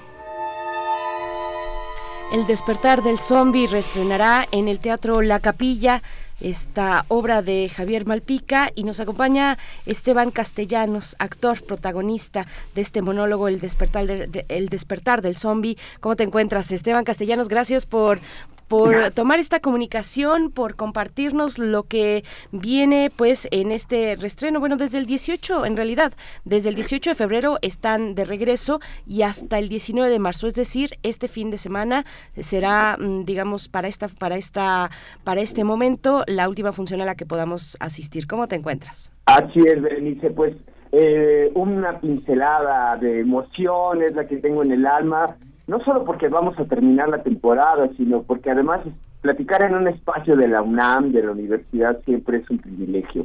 Buenos días a todas y a todos los que nos escuchan. Pues sí, este fin de semana estamos concluyendo nuestra temporada de un teatro fantástico, un teatro que tiene una estética de ciencia ficción, es, eh, es una, una narrativa fantástica que nos escribió el dramaturgo y narrador mexicano Javier Malpica. Es una historia sobre el destino, es una es un encuentro también con la muerte, eh, esta historia del despertar del zombie, que de alguna otra manera también eh, se vuelve la contraparte del despertar de la conciencia esta, esta, esta visión, esta, esta obra está pensada para jóvenes y para, y para, para adultos. Es una, es una, es una crítica, bueno, es una de las, una advertencia también de todo lo que nos puede esperar si perdemos el contacto con los demás, ¿no? Eh, sí, Miguel Ángel, ¿verdad? Eh, pues eh, fíjate que más que una crítica, lo que queremos es hacer una exploración acerca de este mundo tecnologizado que nos tocó vivir, la, después de la pandemia, pues todos sabemos cómo, cómo las redes de comunicación se digitalizaron, todo se ha potencializado, eh, pero en el despertar del sol planteamos esta, esta historia de un eh, joven estudiante que se encierra en sí mismo, que tiene una capacidad cognitiva, una capacidad creativa, pero que de, de también, eh, por otra parte, tiene un conflicto con su entorno interior, tiene un conflicto con sus padres, tiene un conflicto con quién quiere ser en esta vida.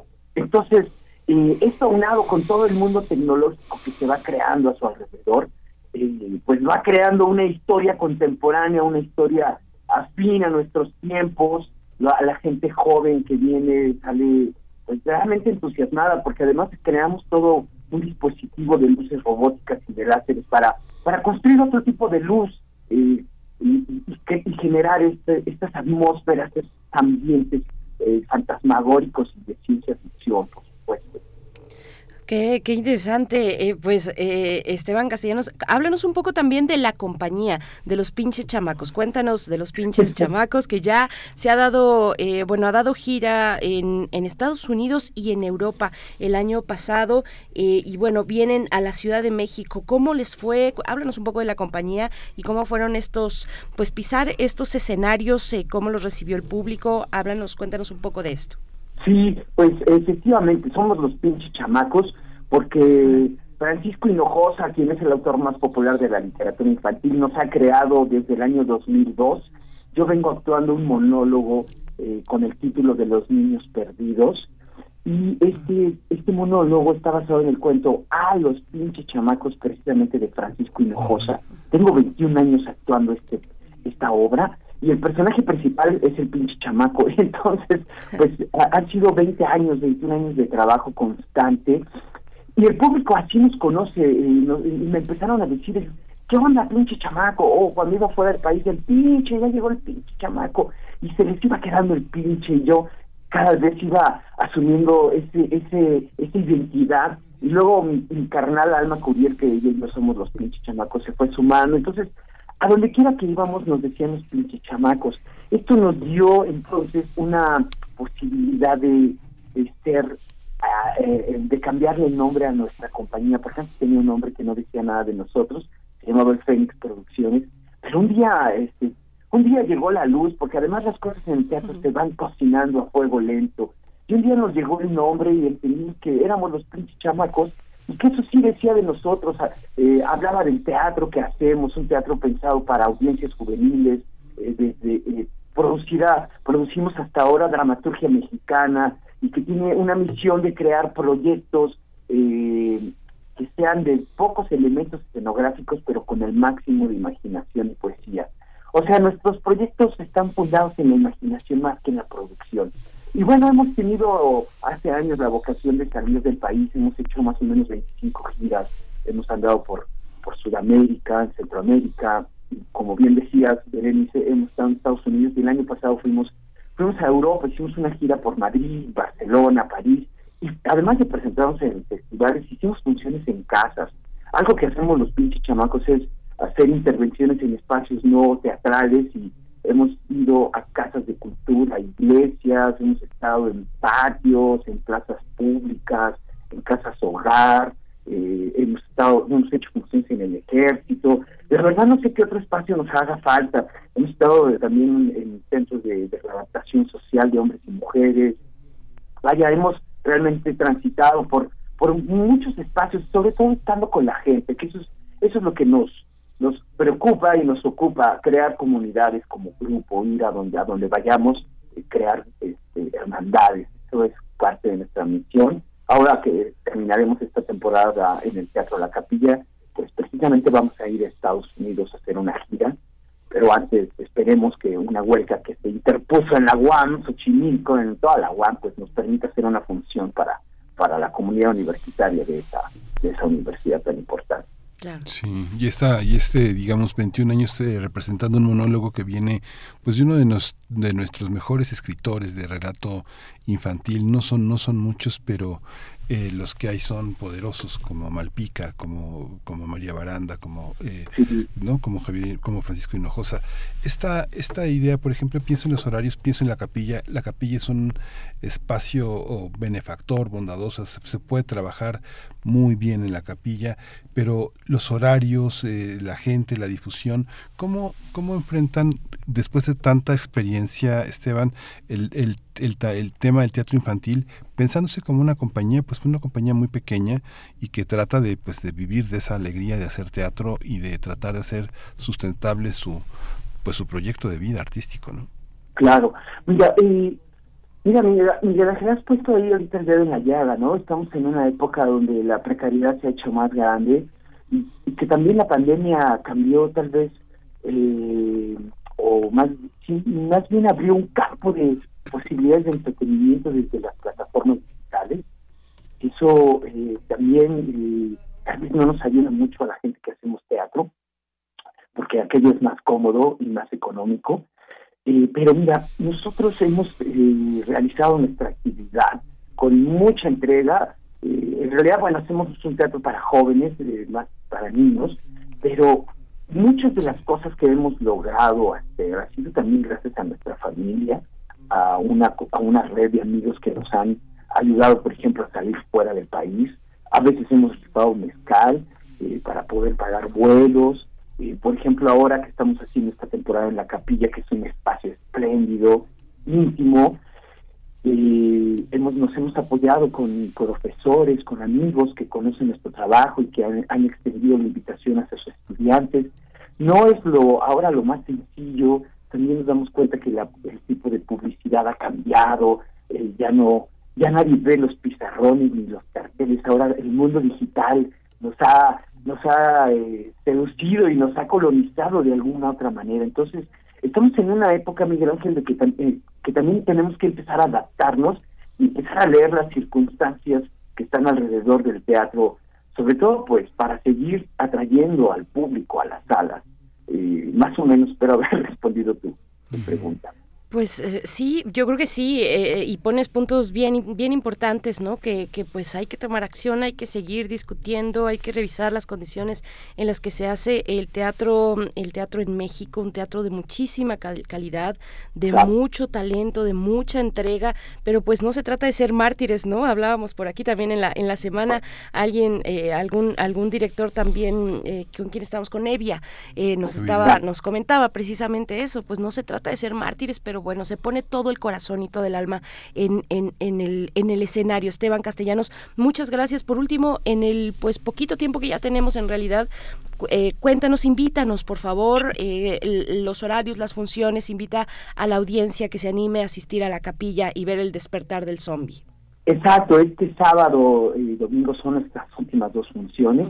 El Teatro de la Capilla está en Coyoacán, en la calle de Madrid número 13, a unas cuadras del centro de Coyoacán, es un lugar hermosísimo, y les da la posibilidad al público que saliendo vayan a comer y a disfrutar y a seguir conviviendo. Eh, doce y media del día, yo quisiera decirle al, a los, al público que nos escucha, que todos los que vengan el sábado, van a tener un 2 por 1 nada más diciendo que escucharon a los pinches chamacos en Radio UNAM.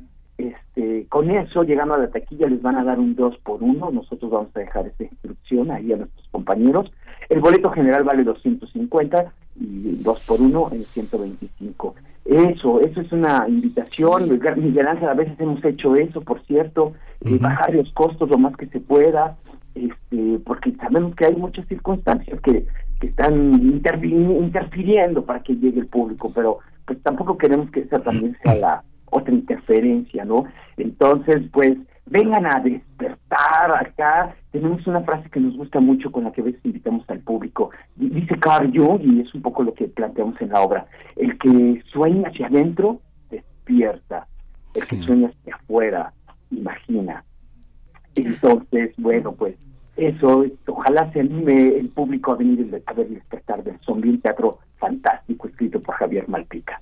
Pues muchísimas gracias Esteban Castellanos, además egresado de la Facultad de Filosofía y Letras. Nuestro UNAM tiene una, una deuda enorme con el teatro infantil, apenas una materia de teatro infantil en todo el programa de estudios.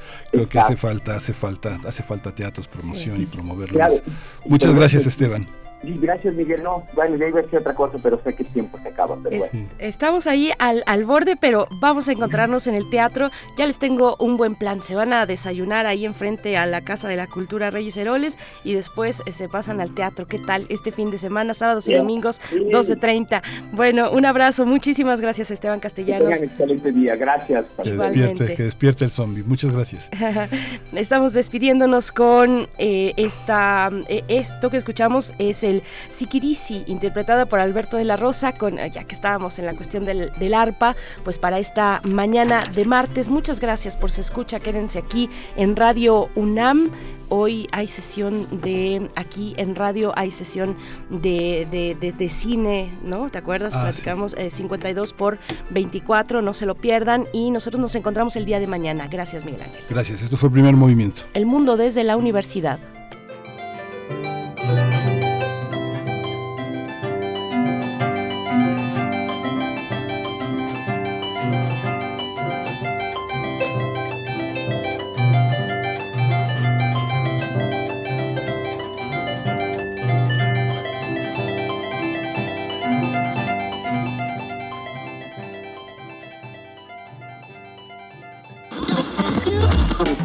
Radio UNAM presentó Primer Movimiento. El mundo desde la universidad. Con Berenice Camacho y Miguel Ángel Gemain en la conducción.